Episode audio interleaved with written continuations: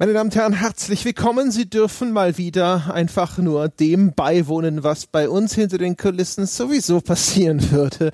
Wir machen uns jetzt nämlich ein Feierabendbier auf, der Jochen und ich. Mm, Herr Gebauer, mm, oder? So machen wir das. Oh ja, und zwar 0,5 Liter davon. Mm. mit so einem kleinen großen Feierabend. Ja, mit so einem kleinen Feierabendbier mache ich mich gar nicht lange rum. Es war richtig Feierabend. Ja, du, ja. wenn hier einer Feierabend macht, dann bin ich das.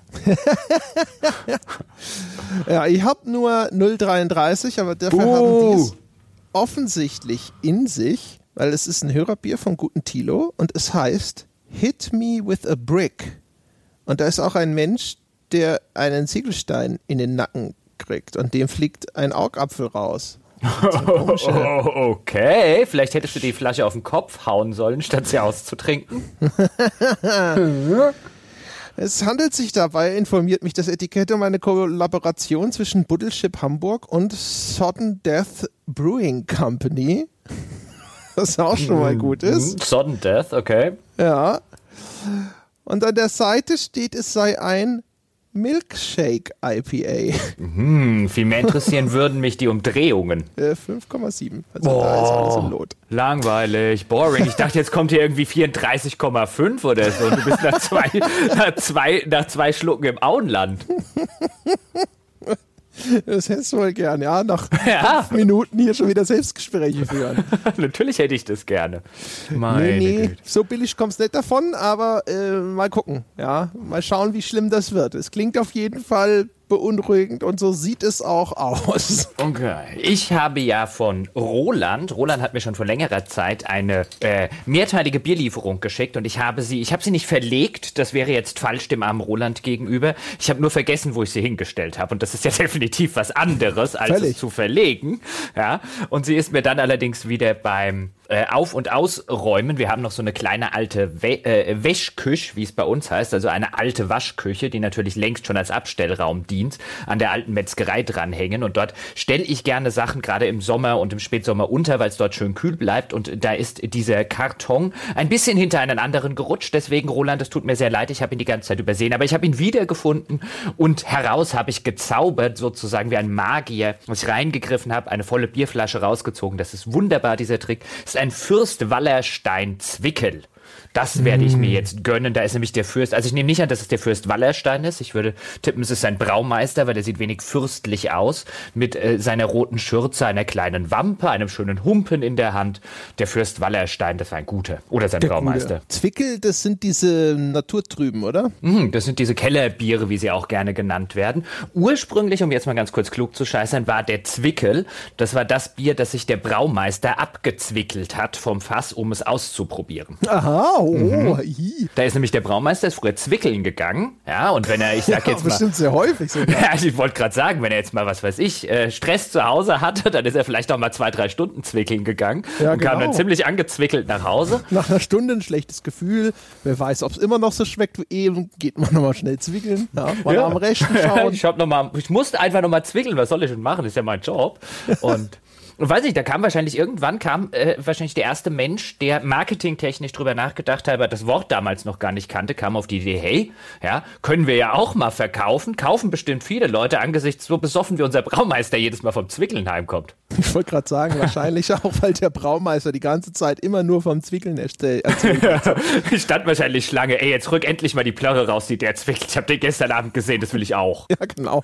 Herbert, wieso bist du eigentlich die ganze Zeit immer nur blau? Oh, das ist ein Zwickel, ne? Hier Zwickel, dort Zwickel. Und auf einmal saßen sie alle da und haben gesagt, so, das brauche ich auch. Weil blau keine machen, Ahnung, aber. Ja, genau, blau machen kommt übrigens von den Leuten, die früher Farbe gemacht haben. Weil blau so lange gedauert hat, saßen sie in meinem Wirtshaus herum und dann haben die Leute gesagt, oh, die machen wahrscheinlich gerade blau. Aha, aha. Mhm. Haben wir jetzt doppelt geklug äh, scheißt. Du bist Schissen. quasi eine lebende hm. Bibliothek des Alkoholwissens. Ja, Mhm. Ich bin sozusagen, also ich bin sozusagen, ich bin sozusagen das Dark Souls äh, des Bieres. Ja.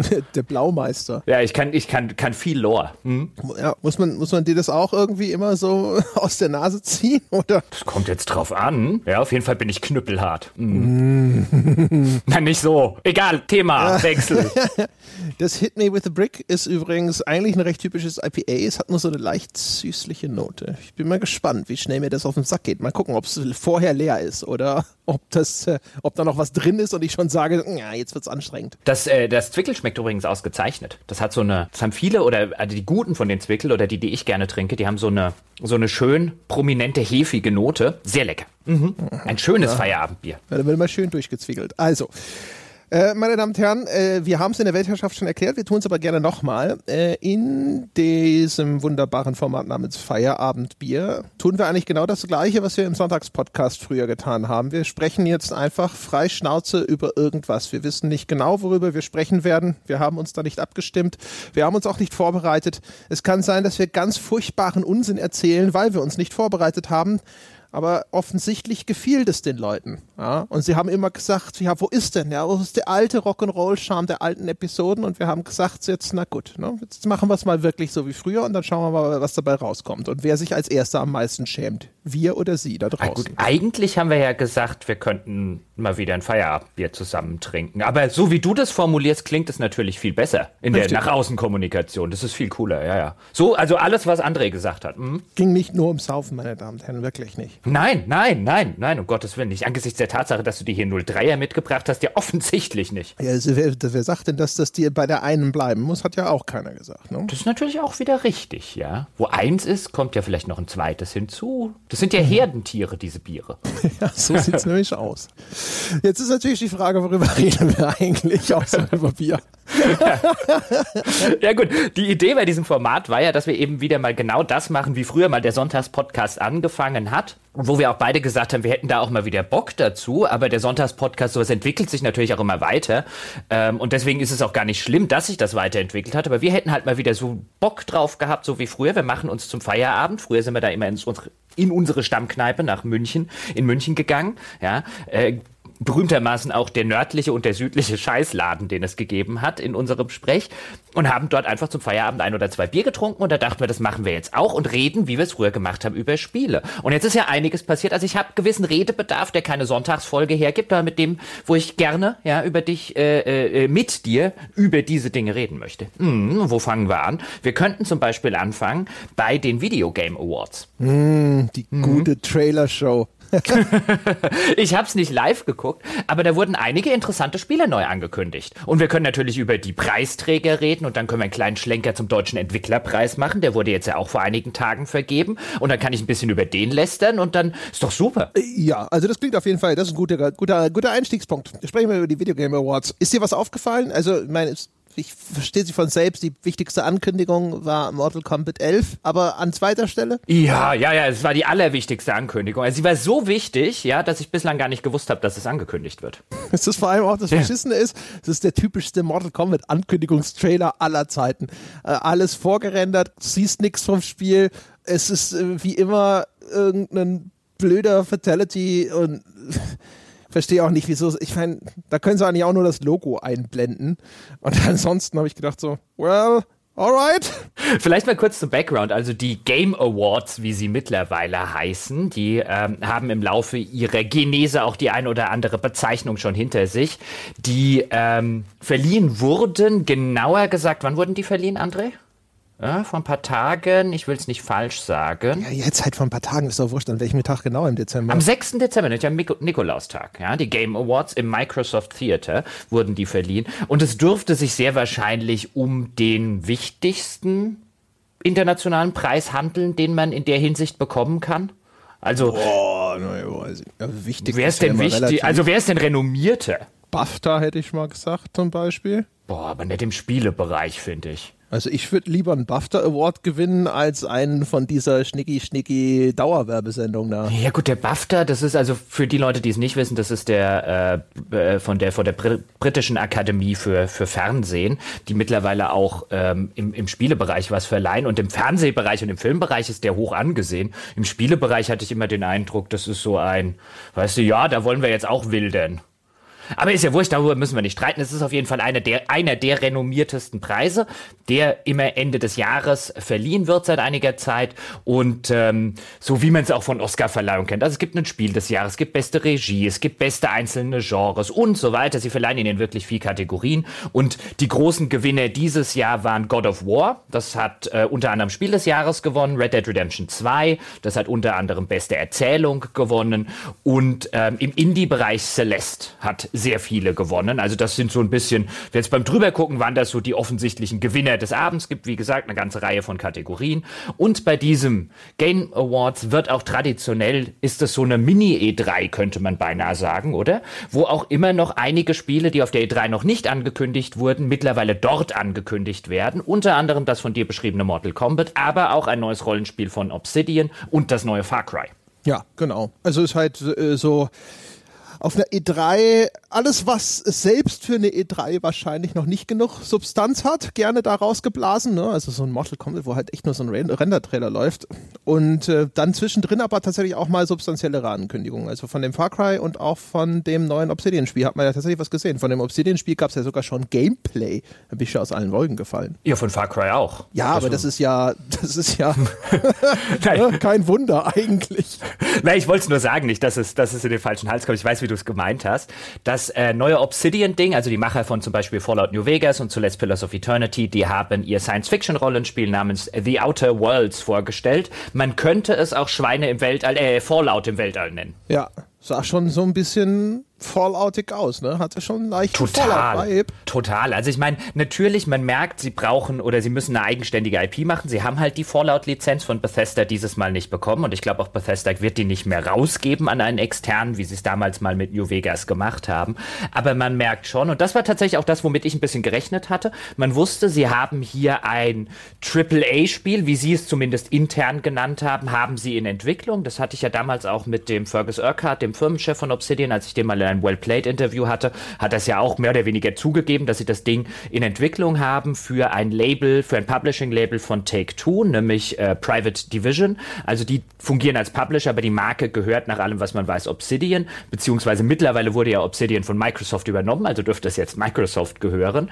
Und womit ich gerechnet hatte, ohne es zu wissen, war ein, die machen ein Fallout, ohne es Fallout nennen zu dürfen, weil sie orientieren sich an dem, was wahrscheinlich ihr kommerziell erfolgreichstes Produkt war in ihrer Firmengeschichte und das, wofür sie die meisten Leute bis heute immer noch schätzen, nämlich Fallout New Vegas. Sie machen ein Fallout New Vegas, das sie nicht so nennen dürfen und deswegen erinnerte mich The Outer Worlds auch sehr daran, obwohl es natürlich, ich sag jetzt mal, wenn man diese ganzen Fallout-Background nicht hat, man kann sich auch erinnert fühlen an zum Beispiel Fire Firefly, diese TV-Serie, weil es durchaus einen Western-Touch hat, so einen, so einen Weltraumende ähm, des bekannten Weltraumgebietes und dort alles so ein bisschen abgefragt hat, so einen gewissen Western-Revolver-Saloon-Charme. Daran kann man sich auch erinnert fühlen, aber ich finde schon, dass es natürlich auch wegen diesem ganzen Western-Setting oder wegen dem angedeuteten Western-Setting, es erinnert mich schon sehr an Fallout New Vegas im Weltraum. Ja, es hatte auch so, fand ich halt, weil es so ein bisschen bekloppt auch daherkam, so einen leichten Borderlands-Vibe für mich. Mm, mm, mm. auch legitim. Ähm, einziger Unterschied zu dem Fallout ist natürlich, es ist keine richtige Open World, ne? Das sind so Hubwelten. Haben Sie das in der Zwischenzeit gesagt, ja? Ja. Okay, siehst du.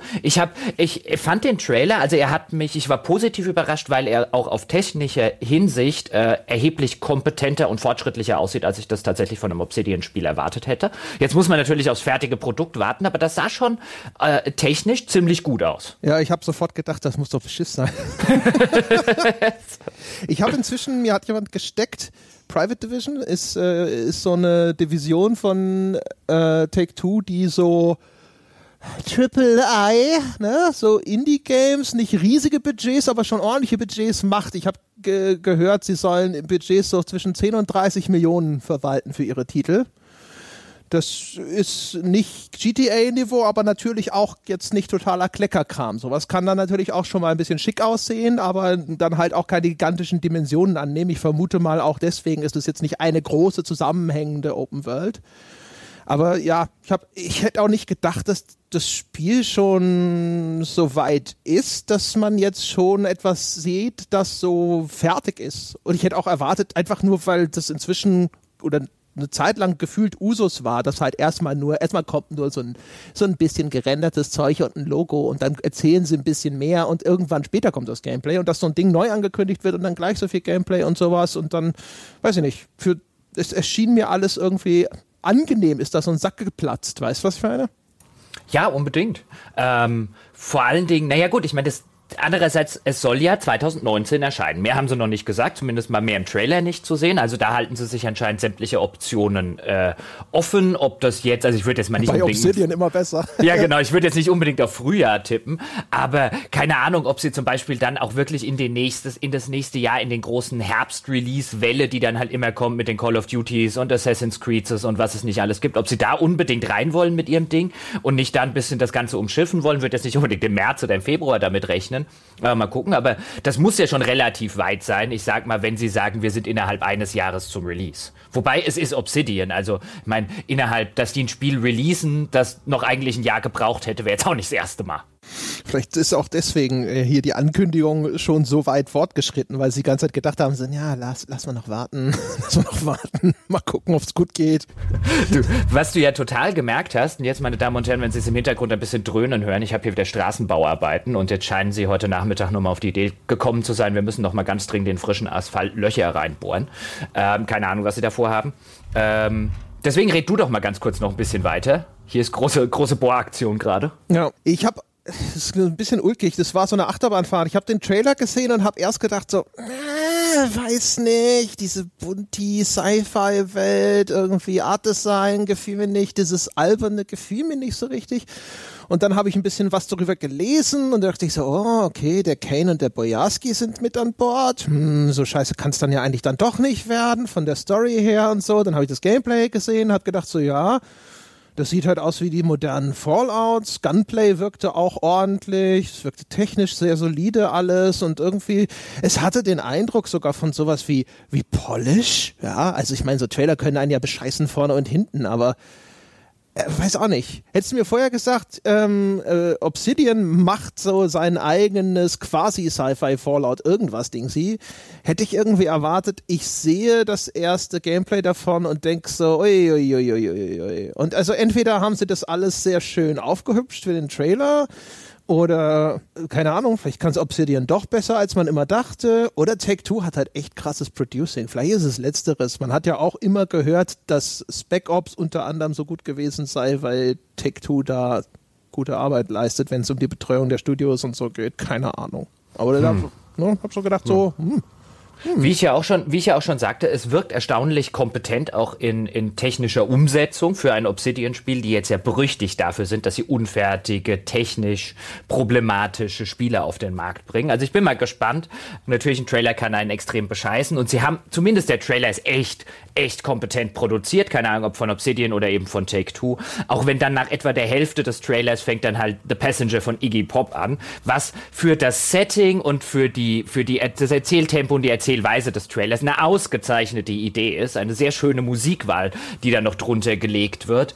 Ähm, der, der ist schon sehr kompetent gemacht. Ja, ja, auch sonst, die haben halt so das Richtige auch natürlich gesagt, ne? Angeblich keine Microtransactions, DLC gucken sie mal, ist aber auch noch nicht jetzt irgendwie von schon vorher festgelegt. Mhm. Verschiedene ähm, Fraktionen soll es ja. wieder geben, wie in Fallout New Vegas, wo die ja tatsächlich Auswirkungen hatten. Ja, genau, viele Freiheiten, so Sachen wie, uh, du kannst jeden NPC töten und es geht trotzdem irgendwie weiter und also eigentlich fast so, wie, wie, wie, wie sie es auf Kickstarter auch schon gemacht haben, nur eine Nummer größer.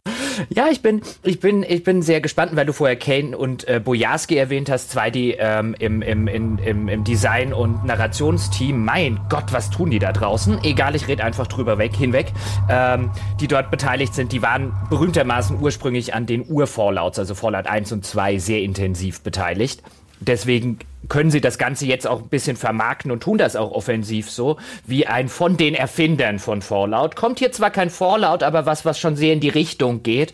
Und man merkt sehr in der Rezeption des Ganzen, auch in der öffentlichen Rezeption, so in den YouTube-Kommentaren, in Forenkommentaren und so weiter, wie viele Leute so mehr oder weniger gesagt haben, ein Haha, Bethesda, jetzt habt ihr es aber gekriegt hier. Weißt du, ihr seid gerade in der, ähm, äh, überall in der Öffentlichkeit mit eurem schlechten Release von Fallout 76 und hier hat's euch jetzt, Obsidian hat's euch mal richtig gezeigt, ha? ja, Vorschusslorbeeren sind ja die, die am äh, wenigsten welken, habe ich gehört.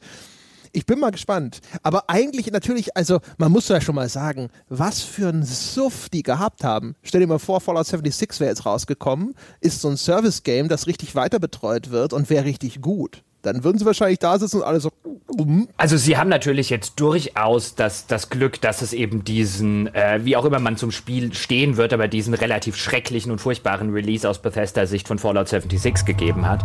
Das hilft ihnen jetzt schon in der, in der öffentlichen Wahrnehmung. Ja, würde ich auch sagen. Also ich meine, es ist zumindest, ähm, also schaden wird es ihnen nicht. Ne? Während wenn jetzt ein richtig gutes, großes und vielleicht auch noch irgendwie weiter bestücktes Fallout rausgekommen wäre, ein Jahr vorher, ja, das hat, ist bis dahin dann bestimmt auch schon wieder wieder ein bisschen abgeklungen, aber einfacher wird es die ganze Geschichte nicht machen.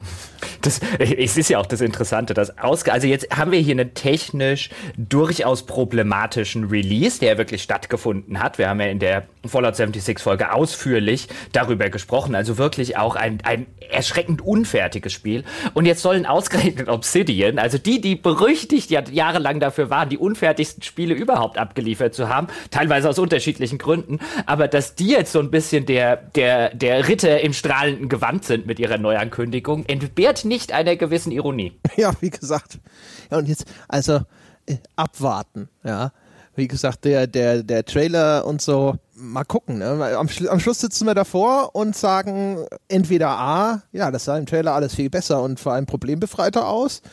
Vielleicht sitzen wir auch alle da und sagen, ja, kein Wunder, dass das besser läuft, weil das ist halt Fallout Light. Who knows? Ja, also ich freue mich auf jeden Fall mal wieder darauf, dass ich mal endlich wieder gehypt von einem Obsidian-Spiel sein kann, um danach da zu sitzen und mir zu denken, ach nö, wieso denn schon wieder, du Idiot? Du müsstest es doch besser wissen. Gehypt bin ich ehrlich gesagt echt noch nicht, weil ich irgendwie noch mit dieser Welt so ein bisschen fremd bin und auch mit der Tonalität. Aber ich bin auf jeden Fall sehr neugierig. Ich finde die total Fallout New Vegas Vibe für mich. Total. Nee, kommt bei mir noch nicht an. Aber, Aber ich habe natürlich Fallout New Vegas auch extrem intensiv gespielt. Du hast zum Beispiel, wenn jetzt die Leute fragen, ey, wo kommt denn der Fallout Vibe her? Zum Beispiel in dem Trailer wird schon sehr, sehr dezidiert drauf eingegangen, anscheinend auf diese unterschiedlichen Corporations, die es dort gibt, auf diesem, in diesem Außenposten, ähm, irgendwo am Ende des Weltalls, wo offensichtlich das Spiel spielt und dass sozusagen diese bösen Corporations so im Mittelpunkt stehen ähm, oder zumindest ein, sehr großes Story-Fundament bauen. Und auch da fühle ich mich bei den Sachen, wenn da die Werbung dieser Corporations eingeblendet wird, ist total für mich totaler Fallout-Vibe, weil ist jetzt zwar nicht in der in der quasi in der Zeit, wo das Spiel dann tatsächlich spielt, in der Postapokalypse, klar, da gibt's natürlich diese ganzen ähm, Unternehmen und äh, Großkonzerne nicht mehr, aber für diese ganze Vorgeschichte, also wenn ich jetzt zum Beispiel sagen würde, was kennzeichnet denn so eine Fallout-Spielwelt, oder so einen Fallout Lore, dann ist das just dieses äh, fast schon cyberpunkige, diese großen Konzerne, die sich nicht mehr an äh, äh, Gesetz und Recht halten, sondern im Hintergrund, was du dann immer rausfindest, wenn du dann ihre e internen E-Mails liest und ihre Memos liest, also diese großen Konzerne, die sich mehr oder weniger die auf, auf Recht und Gesetz pfeifen ähm, und, und einfach nur noch alles der Gewinnsteigerung unterordnen, teilweise bis hin zu, zu völlig absurden Szenarien. Das kennzeichnet eigentlich die Fallout-Spiele schon immer. Und das scheinen sie halt so, so rüber zu extrahieren. Ja, also ich, äh, ja, ist auf jeden Fall ein Merkmal. Ist nichts, was für mich Fallout tatsächlich irgendwie auszeichnet, aber ich verstehe, was du meinst. Ich bin halt gespannt. Ich bin gespannt, was dabei rauskommt. Ich bin weiterhin noch skeptisch, ob mir das gefällt und auch wie Fallout das wird. Ich glaube, was sie nicht haben werden, ist genau ist dieses Ding, wo man auch den Eindruck hat, dass es technisch äh, das Ding ist, was hier so eine Kugel am Bein der, von Bethesda ist, nämlich dieses Spiel, wo du jeden Scheiß mitnehmen kannst, wo Millionen gefühlt von Objekten verwaltet werden hm, müssen. Mm, mm, mm. Ich glaube, den Ballast werden sie abgeworfen haben. Ja, gut, sie werden vor allen Dingen diese ganze uralte Engine, die halt mal aus einer Gamebryo Engine erwachsen ist und so weiter. Also, es sollte selbst Obsidian nicht schwerfallen, eine stabilere Engine zu bauen, als die, die Bethesda momentan hat. Ja, die benutzen ja Unreal Engine dafür. Ja, genau. Also, egal wie sie die aber modifizieren, also ich glaube, den größten Ballast, den Bethesda gerade gerade mit sich rumschleppt, ist wirklich die, die Engine, die ihnen offensichtlich auch bei Fallout 76 ähm, Knüppel zwischen die Beine wirft. Und ich glaube wirklich, also ich glaube, du und ich könnten eine bessere Engine bauen. Das glaube ich nicht. Na, ich, jetzt aber, aber, aber wir könnten jemanden einstellen, der eine bessere bauen kann. Ja, also, ich, weißt du, es gibt, glaube ich, einen Grund ja, warum die diese äh, scheiß Engine mitschleppen. Und ich glaube, das, was die jetzt kann oder was sie ihr beigebracht haben oder sowas, das ist halt wahrscheinlich nicht so einfach. Das kann halt, kannst, wenn du das in eine Unreal Engine, wenn du das da reinsteckst, dass die all diesen Scheiß verwalten musst, dann ist die wahrscheinlich auch am Keuchen und am Husten. Sei doch nicht so, es ist mir schon klar, ich könnte noch nicht mehr, ich könnte noch nicht mal einen Bestandteil dieser Engine programmieren. Mein Gott, ich könnte noch nicht mehr irgendetwas programmieren, was irgendetwas auf dem Bildschirm tut. Ja, aber sei nicht so sachlich. Ja? Nein, ich meine nur, ich glaube, das ist gar nicht so einfach. Ich glaube, die Engine von Bethesda ist, ist zwar, äh, macht in der Performance immer wieder Scheiße, aber ich glaube, wenn du ein Spiel willst, in dem all das geht, was eben in den Bethesda-Spielen geht, bin ich mir nicht sicher, ob das besser wäre, wenn also, sie jetzt nochmal neu ansetzen. Es ist, es ist sicherlich nicht einfach, aber ich glaube tatsächlich, es muss besser gehen als das, was sie machen. Ich glaube halt, die schleppen mittlerweile wirklich zu lange etwas mit sich rum, was sie jetzt hoffentlich, hoffentlich abschneiden nach Fallout 76, wo du sagst, ähm, äh, äh, weißt du, wo du die ganze Zeit so Abwägungsgeschichte hast. Okay, wenn wir das neu bauen, dann müssen wir das, das, das und das alles neu lernen. Und das war halt die ganze Zeit so, auf der Waagschale ist halt Neubauen, ist halt immer noch nicht weit hoch genug gestiegen, um all diese alten Sachen, die dann plötzlich nicht mehr gehen und die man neu entwickeln, neu lernen, neue Prozesse und so weiter machen muss. Das hat die ganze Zeit nicht den Ausschlag gegeben. Ich glaube, jetzt mit Fallout 76 hat die Waage ausgeschlagen. Wäre mein Tipp. Ich glaube, die haben halt schon zwei wichtige Projekte zumindest, also dieses Starfield und dieses andere Elder Scrolls mit dem alten Kram angefangen und rudern nicht wieder zurück. ja, ob sie es angefangen haben, ist ja die Frage. Haben sie es mit dem alten Kram angefangen? Ich würde, ich glaube ja. Also mein Tipp ist zumindest, die zwei werden noch die gleiche Basistechnologie benutzen. Oh, da malt er den Teufel an die Wand. Dabei kommen wir mal zu einem anderen Spiel, apropos Teufel an die Wand. Du müsstest ja da sitzen, ja, und quasi tanzen. Ja, du müsstest hier, du müsstest hier äh, tanzen, singen, ja, und sagen Told you so, told you so nach der Far Cry New Dawn Ankündigung in dem Podcast, wo wir über Settings gesprochen haben, weißt du, wo ich noch gesagt habe, naja, komm, aber Settings sind so wichtig, um einen neuen Teil zu rechtfertigen. Die werden schon nicht hingehen. Ich meine, hey, coole Idee. Ja, die können ja in Montana die Atombomben explodieren lassen, aber die können ja nicht einfach nochmal das Asset Recycling. Was machen sie? Sie machen genau das. ja, das ist sehr großartig. Das war die Krönung. Vor allem, wir haben den Podcast aufgezeichnet entweder am Tag vorher oder am Tag der Videogame Awards. Ja, genau. Und haben darüber gesprochen und dann äh, ich habe es in dem Podcast ja noch gesagt, als ich dann so drüber nachdachte, dachte ich ja so, eigentlich ist es doch brillant, die, die, die Entschuldigung fürs Asset Recycling quasi eingebaut, indem sie sagen können so, ja, aber, aber wir machen halt einfach eine direkte Fortsetzung von Far Cry 5 und am Ende von Far Cry 5 ist nun mal der nukleare Holocaust ausgebrochen. Das hat doch mit Asset Recycling nichts zu tun. Ist schon, ist schon, ich habe mir schon gedacht, meine Güte, ja, die haben unseren Podcast gehört heimlich, ja. Ubisoft hat uns verwandt, ja, und am Tag, ja, wie schnell sie auf uns reagiert haben, das muss man erstmal herausstellen, ja. Ja, das stimmt. Also da muss man, daher ja. muss man ihnen schon mal ein Lob aussprechen. Ne? Das ist, genau. Die haben am 6. haben wir den Podcast aufgenommen und abends am 6. war die Preisverleihung. Das heißt, wir haben den, glaube ich, haben wir den vormittags aufgenommen? Nee, mit Zeitverschiebung und so weiter. Das heißt, die hatten knapp acht Stunden nach unserem Podcast, um es genau so zu machen, wie du gesagt hast, dass die klügste Idee wäre. Mhm. Siehst du mal, wie viele Assets die recycelt haben. ja, vor allen Dingen, dann haben sie da gesessen, die haben gesagt so, oh scheiße, wir hatten ein Far Cry im Ersten Weltkrieg. Weg damit, weg damit, schnell das Neue. Ja, genau. Drück den großen Acid Recycling Button schnell.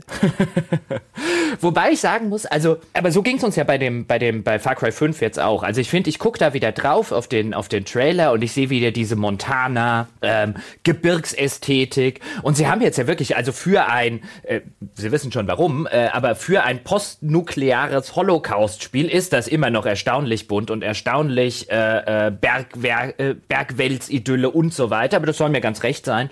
Ähm, ich mochte ja die Ästhetik des Ganzen und ich glaube, wenn ich mich recht entsinne, du auch.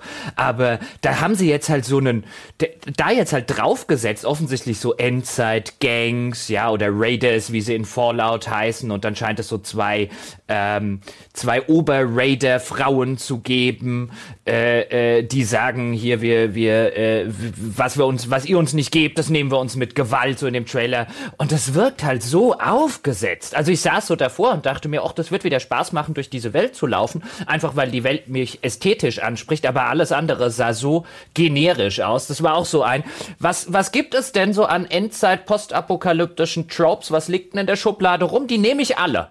Ja, ich kaufe jedes Klischee. Was ich total bemerkenswert fand, ist, wie sehr das wie Rage aussieht. Also Rage 2. Also, äh, ja, äh, weil auch Rage 2 jedes Klischee bedient. Ja, aber, aber auch sonst so. Also, ähm, Rage hat ja auch diesen in der Tonalität, wie es vermarktet wird, macht ja voll einen auf cool hier, ne?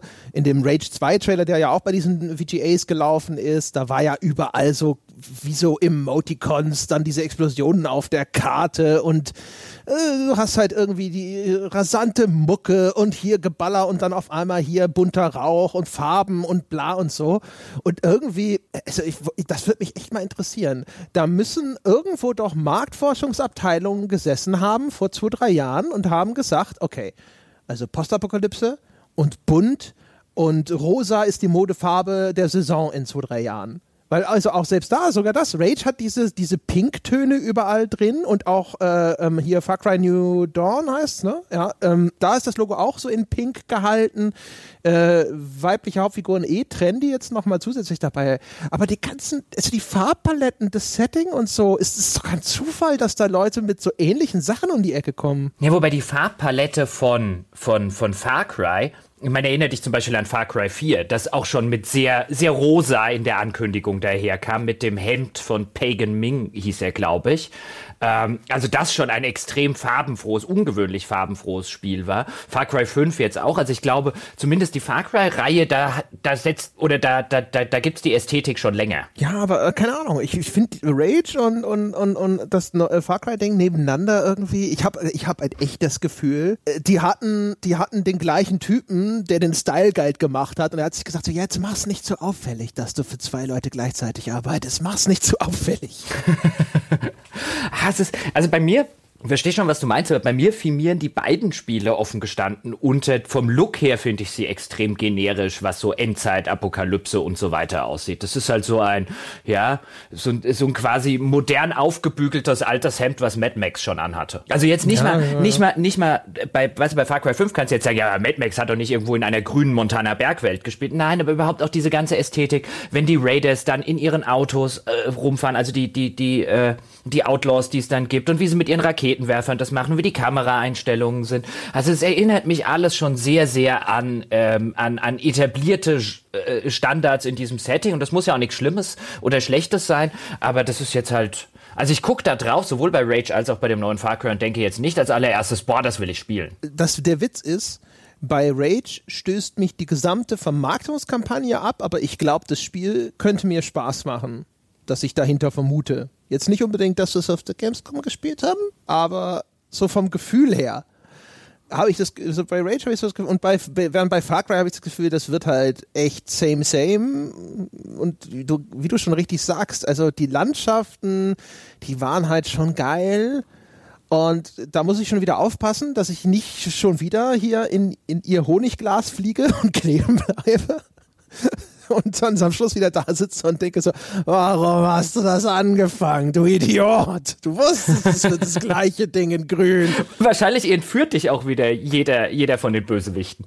Oh Gott, bloß nicht. Doch, sie macht wahrscheinlich exakt das gleiche in grün. Ach, das wäre so lustig und ich spiele es trotzdem wieder und anscheinend gibt es irgendwie ein mutiertes Wildschwein oder so als Begleiter. Ich will zumindest die ganzen Tierbegleiter haben. Ja, die Tierbegleiter sahen halt auch schon wieder geil aus, ne? Auch wenn der Wauzi da ins Auto springt und so. Ah, den Wauzi. Ich muss auch, ich wollte gar nicht an den Wauzi denken. Weil dann, hm. dann da, weißt du, ich, ich bin eigentlich schon wieder im Honig. Wie er da auf dem Beifahrersitz ja. sitzt, ne? Und den ja, Kopf ja. aus dem Fenster steckt. Ja, jetzt halt die Klappe. Hm. Ja, ist echt ganz schlimm. Also, äh, das ist halt echt, äh, also tatsächlich, wenn ich, wenn ich den Trailer so anschaue, denke ich schon so, wenn es jetzt da wäre, also rein, kannst ja mal reinspielen. Ja, wenn das noch zwei Stunden dann halt einfach zu langweilig ist, kannst du ja wieder aufhören und ja, ja, mal gucken. Bin mal gespannt. Äh, witzig ist natürlich, oder äh, man kann daraus so ein bisschen ableiten für diese, diese Franchises aus der zweiten Reihe, die jetzt vielleicht nicht so diese Assassin's Creed Verkaufszahlen und so haben. Das scheint jetzt so ein bisschen das zu sein, wo Ubisoft sich gedacht hat, okay, ein Teil mit Aufwand, Derivat. Ein Teil mit Aufwand, Derivat. Bei Far Cry Primal haben wir ja noch gedacht, vielleicht ist das ja so eine Ausnahme, sie haben mal was anderes probiert und so. Jetzt mit dem zweiten, so langsam könnte man ja ein Muster vermuten. Ja, aber wobei, das könnte man jetzt auch bei Assassin's Creed zum Beispiel vermuten. Wieder mal Aufwand in Origins und dann Derivat in Odyssey. Mal gucken, ob jetzt nächstes Jahr, vielleicht machen sie dort einmal Aufwand, zweimal Derivat. Mal gucken. Wir machen ja jetzt Pause. 2019 kommt ja kein Assassin's Creed. Ach, haben sie es schon gesagt, ja? Mhm. Ah, siehst du. Das ist zumindest aber keine doofe Idee. Dann machen sie es anscheinend auch so. Einmal Aufwand, einmal Derivat, einmal Pause. Ja, vielleicht. Also, wobei, ja, Odyssey war schon. Also, es, ist, es war nicht so derivatisch, wie ich es für Far Cry New Dawn erwarte. Aber wer weiß. Ja. Hast du noch, hast du noch äh, irgendwie Redebedarf über Mortal Kombat? Also, das bei mir Gibt's firmiert ja unter ähnlich uninteressant ist auch Doppelpunkt. Mortal Kombat gibt es halt nichts. Es kommt. Und es wird wahrscheinlich identisch zu Mortal Kombat X mit den üblichen, jetzt haben wir mal hier und da was anderes gemacht. Eigentlich ist es auch scheißegal.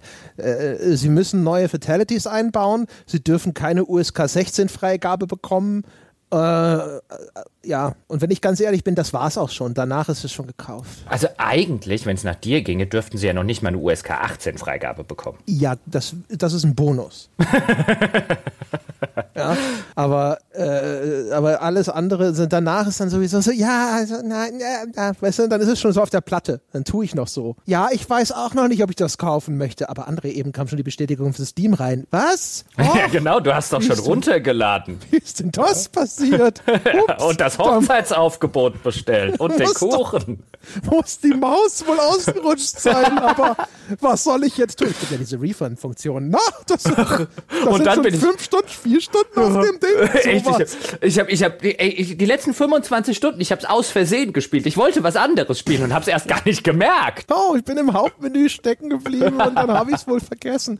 Jetzt können wir es wohl nicht mehr zurückgeben. Oh Mann, schade, schade. Was es ja auch noch gab, also es gab einige ähm, Neuankündigungen. Wir werden jetzt an der Stelle nicht durch jede gehen, sondern die, die uns jetzt halt einfach interessant erscheinen. Ähm, es gab ja offensichtlich auch einen ganz kurzen Teaser-Trailer, der quasi nichts gezeigt hat, aber angeteased hat, dass er in Entwicklung ist zu einem neuen Dragon Age. Also noch nicht mal der Name wurde erwähnt, aber es war für Leute, die sich mit Dragon Age ein bisschen auskennen, das war offensichtlich auch, äh, tauchte dann mal ganz kurz so eine, so eine Referenz an Solus, also den, den Elfenmagier aus Dragon Age Inquisition, der sich am Ende von Dragon Age Inquisition als ein bisschen etwas anderes entpuppt. Deswegen auch der Titel des Trailers ähm, irgendwie The Dread Wolf Rising oder so hieß es. Also der Dread Wolf Charakter ist auch ein sehr großer Hinweis, dass das offensichtlich äh, Dragon Age ist und dass da ja, offensichtlich und das Logo bisschen, am Schluss, ne? Ja, das Logo. Also äh, wenn ich richtig am Schluss ein Dragon Age Logo in den kommt Trailer. tatsächlich ein Dragon ja, Age Logo? Ganz am Schluss. Ah, okay, das haben sie. Weil ich hatte irgendwie, ich habe den Trailer gesehen, ich habe das Dragon Age Logo. Vielleicht habe ich aber auch eine Variante gesehen, in, der, in dem das Logo einfach nicht drin war. Kommt halt wirklich so. Du denkst, der ist schon vorbei und dann ah. kommt noch mal so ein Dragon Age Logo rein. Sicher, dass das auch drin war in dem Ankündigungstrailer? Das Weil ich hatte teilweise den ich gesehen habe. Ich habe ja, okay.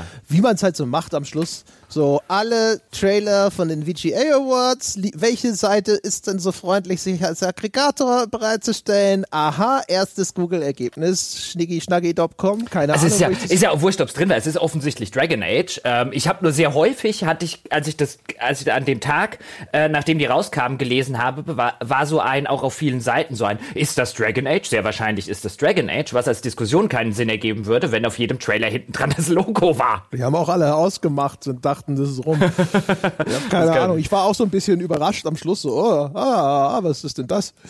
Ja, keine Ahnung. Ich meine, das ist halt so.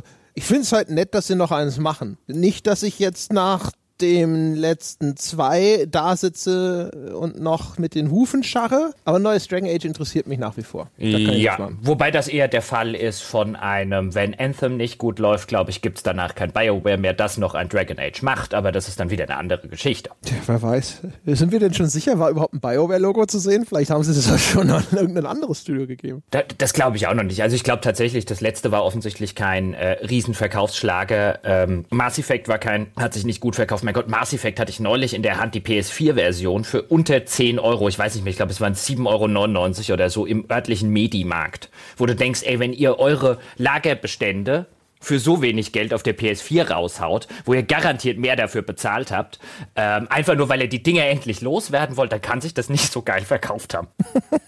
ich habe übrigens gerade nebenbei eine Weihnachtskarte gekriegt von unserem Steuerberater. Einfach nur mal ein bisschen, bisschen Flavor reinzubringen. Und, äh, die dumme äh, Sau hat mir keine geschickt. Ja, du kriegst sie bestimmt noch. Ähm, die ist, noch ja keine dumme Sau. Auf, auf dem Postweg verschollen. auf jeden Fall ist mit Füllfederhalter handgeschrieben von dem guten Dr. Oehler. Oh. Das finde ich mal einen feinen Zug. Das ist richtig. Angesichts dessen, was er aber auch jeden Monat von uns überwiesen bekommt, ja, ja das auch, könnte das mit einem goldenen Füller geschrieben, den wir finanziert haben. Ja, richtig. Im Fünf-Sterne-Ressort auf den Malediven. Nach dem Diktat verreist mit ihrem Geld. Nein, der, der, ist aber wirklich cool. Deswegen ja. äh, äh alles, alles äh, in good humor, wenn ich äh, jetzt gesagt habe, irgendwie der blöde Arsch. Ja, ich will auch eine. Wahrscheinlich mit meinem eigenen goldenen Füller geschrieben, also mit seinem ja. zweiten. Ach, ja, ja, eben. mit der Karte. Ich hatte bestimmt die Platinfeder rausgeholt. Ja, das wäre cool. Nee, bei Dragon Age, ähm, also mehr gibt es dazu auch nicht zu sagen, weil das war halt wirklich mehr oder weniger ein, ja, es ist offensichtlich in der Entwicklung und wir sagen es euch mal mit einem äh, Teaser-Trailer, der nun wirklich nichts zeigt. Ähm, über die, über die Awards an sich, ich meine, ich habe schon erwähnt, Spiel des Jahres, God of War, beste Erzählung, beste Musik, äh, Red Dead Redemption 2, bestes Rollenspiel, Monster Hunter World, bestes Strategiespiel, Into the Breach. Also da ist wenig dabei, wo du jetzt sagen würdest, da guckst du jetzt drauf. Und natürlich bei den, bei so Award-Geschichten wie bei einer Oscar-Verleihung, da kannst du immer lange und breit diskutieren. Aber das ist so eine, wo du drauf guckst und sagst, ja, gerade für so einen Mainstream-Preis ähm, schon alles relativ nachvollziehbar. Gleichzeitig gucke ich dann beim Deutschen Entwicklerpreis, der ja auch verliehen wurde, jetzt vor nicht allzu langer Zeit, Anfang Dezember, gucke da drauf und denke mir, und die Branche wollen wir mit 50 Millionen fördern? Echt jetzt? Ja, du musst da drauf gucken und dir denken, ach du Scheiße, gib ihnen 100. Ich glaube nicht, dass man da mit 100 irgendwie was. Äh, Nein, also das ist. nee, also das ist, das ist aber wirklich so der Fall von wegen. Ähm, ich bin ja bei dieser ganzen Förderdiskussion. Ich habe ja noch nicht mal was dagegen, irgendjemanden zu fördern. Äh, äh, mit, mit sozusagen meinem Steuergeld jetzt in Anführungszeichen. Und insbesondere, wenn das eine, eine kreative, moderne Branche ist, wo man weltweit auch sich tatsächlich vielleicht ein bisschen absetzen kann oder, oder, oder sich auch weltweit immer noch gut positionieren kann, weil es immer noch ein Wachstumsmarkt und so weiter ist. Ich habe da gar nichts dagegen. Aber ich guck mal wieder drauf, was in Deutschland erscheint und bis auf wenige Ausnahmen, so ein Crosscode zum Beispiel, was du ja äh, länger mit dem Entwickler behandelt hast, ist dort halt schlicht und ergreifend wenig bis nichts dabei, wo ich sage, selbst mit Förderung ist das international in irgendeiner Form konkurrenzfähig. Oder ist diese Branche konkurrenzfähig? Weil natürlich kannst du dann das, auf was wir jetzt da gucken, beim Deutschen Entwicklerpreis zum Beispiel, an deutschen Spielen, was letztes Jahr rausgekommen ist, natürlich kannst du das budgettechnisch nicht mal ansatzweise mit einem God of War oder mit einem, äh, mit einem Red Dead Redemption 2 vergleichen. Aber auch wenn da 50 Millionen, die ja gerade im Raum stehen, als Fördertopf kommt, kannst du das auch damit nicht vergleichen. Ich meine, ich vergleiche dann die Indie-Spiele oder die Double-A-Spiele aus Deutschland mit den Double-A-Spielen aus England, aus den USA, aus Osteuropa, aus Japan, wo all das auch nicht gefördert wird, weil die Förderung zum Beispiel in Kanada ist sehr, sehr explizit auf den Triple-A-Markt ausgestattet und die produzieren auch bessere Indie Indie-Spiele als wir. Und zwar meilenweit bessere Indie-Spiele als wir. Und dann stehe ich da davor und dann denke ich mir, ich glaube, das sind 50 verschwendete Millionen Euro. Da können wir echt Leuten was Gutes tun, die es dringender nötig haben. Boah, ja, wahrscheinlich können wir aber auch woanders Subventionen streichen, wo es die Spieleentwickler wieder dringender nötiger hätten, weiß ich nicht. Also, also das ist halt, also jetzt um, um einfach mal drüber zu gucken, wer hat denn zum Beispiel so gewonnen? Also Far Lone Sales habe ich jetzt nicht gespielt, ist das beste deutsche Spiel. Das hat aber bei uns in der Wertschätzung jetzt auch nicht brillant abgeschnitten. Aber es sind halt eher so, äh, sind, äh, da sind auch teilweise andere Sachen. Ich glaube, die beste Grafik oder Technik hat Railway Empire gewonnen. Was nun echt nicht scheiße aussieht, ja, aber was, wenn du das halt neben ein, neben wirklich gutes technisches Spiel stellst, die halt auch wirklich ähm, äh, äh, von, von, vom, vom ganzen Artdesign, vom ganzen Produktionsdesign und so weiter, dann ist es halt, das ist halt, das ist halt international technisch nicht konkurrenzfähig in so einer Hinsicht. Da würde mich mal die Begründung äh, interessieren, weil es hat ja offensichtlich auch Hunt Showdown von Crytek teilgenommen, wo zumindest jetzt auf den ersten Blick würde man denken, so das ist doch technisch wahrscheinlich schon eine krasse, aber keine Ahnung. Es hat ja beste Grafik gewonnen auch, Hunt Showdown. Ich weiß es nicht, vielleicht macht ja Railway Empire irgendwas technisch total cleveres, von dem ich einfach keine Ahnung habe. Vielleicht, weiß ich nicht. Hat es eine super KI oder weiß der Himmel was, ich weiß es nicht. Es wäre ja möglich, würde ich damit sagen. Es wäre bestimmt möglich. Also ich meine, wir haben ja, also zumindest in den offiziellen Begründungen hat man das zumindest nicht mitbekommen. Ähm, es war ja auch das beste deutsche Studio, ist ja Paint Bucket Games geworden. Die entwickeln gerade das Through the Darkest of Times. Da hatte ich mit einem der Gründer des Studios, sind zwei Leute, mit dem Jörg Friedrich hatte ich eine Walkthrough-Folge zusammen mit dem Wolfgang über die Entwicklung dieses Spiels, weil es das Spiel war, bei dem die USK zum ersten Mal ähm, die Sozialadäquanzklausel angewendet hatte. Das heißt, die dürfen Hakenkreuze benutzen. Das war sozusagen der Präzedenzfall, wenn man so will, war dieses Through the Darkest of Times von Paint Bucket Games.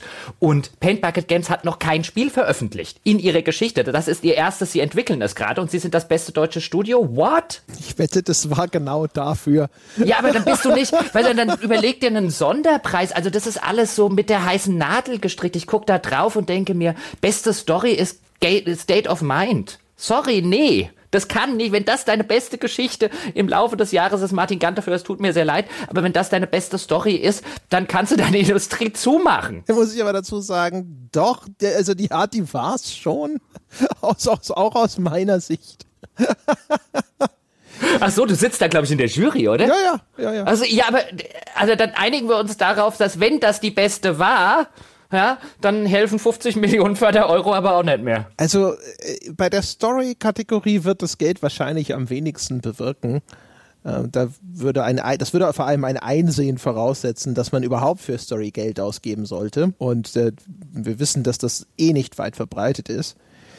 Ansonsten, wie gesagt, also da bin ich immer so ein bisschen zwiegespalten. Ich kann mir schon vorstellen, dass das was bringt. Die Frage ist natürlich hinterher, nach welchen Kategorien wird es vergeben, wer ist dafür zuständig, wer trifft diese Entscheidung und ähnliches. Aber ich bin schon eigentlich erstmal ein Befürworter von Förderung. Ich glaube schon, dass man damit was auf die Beine stellen kann.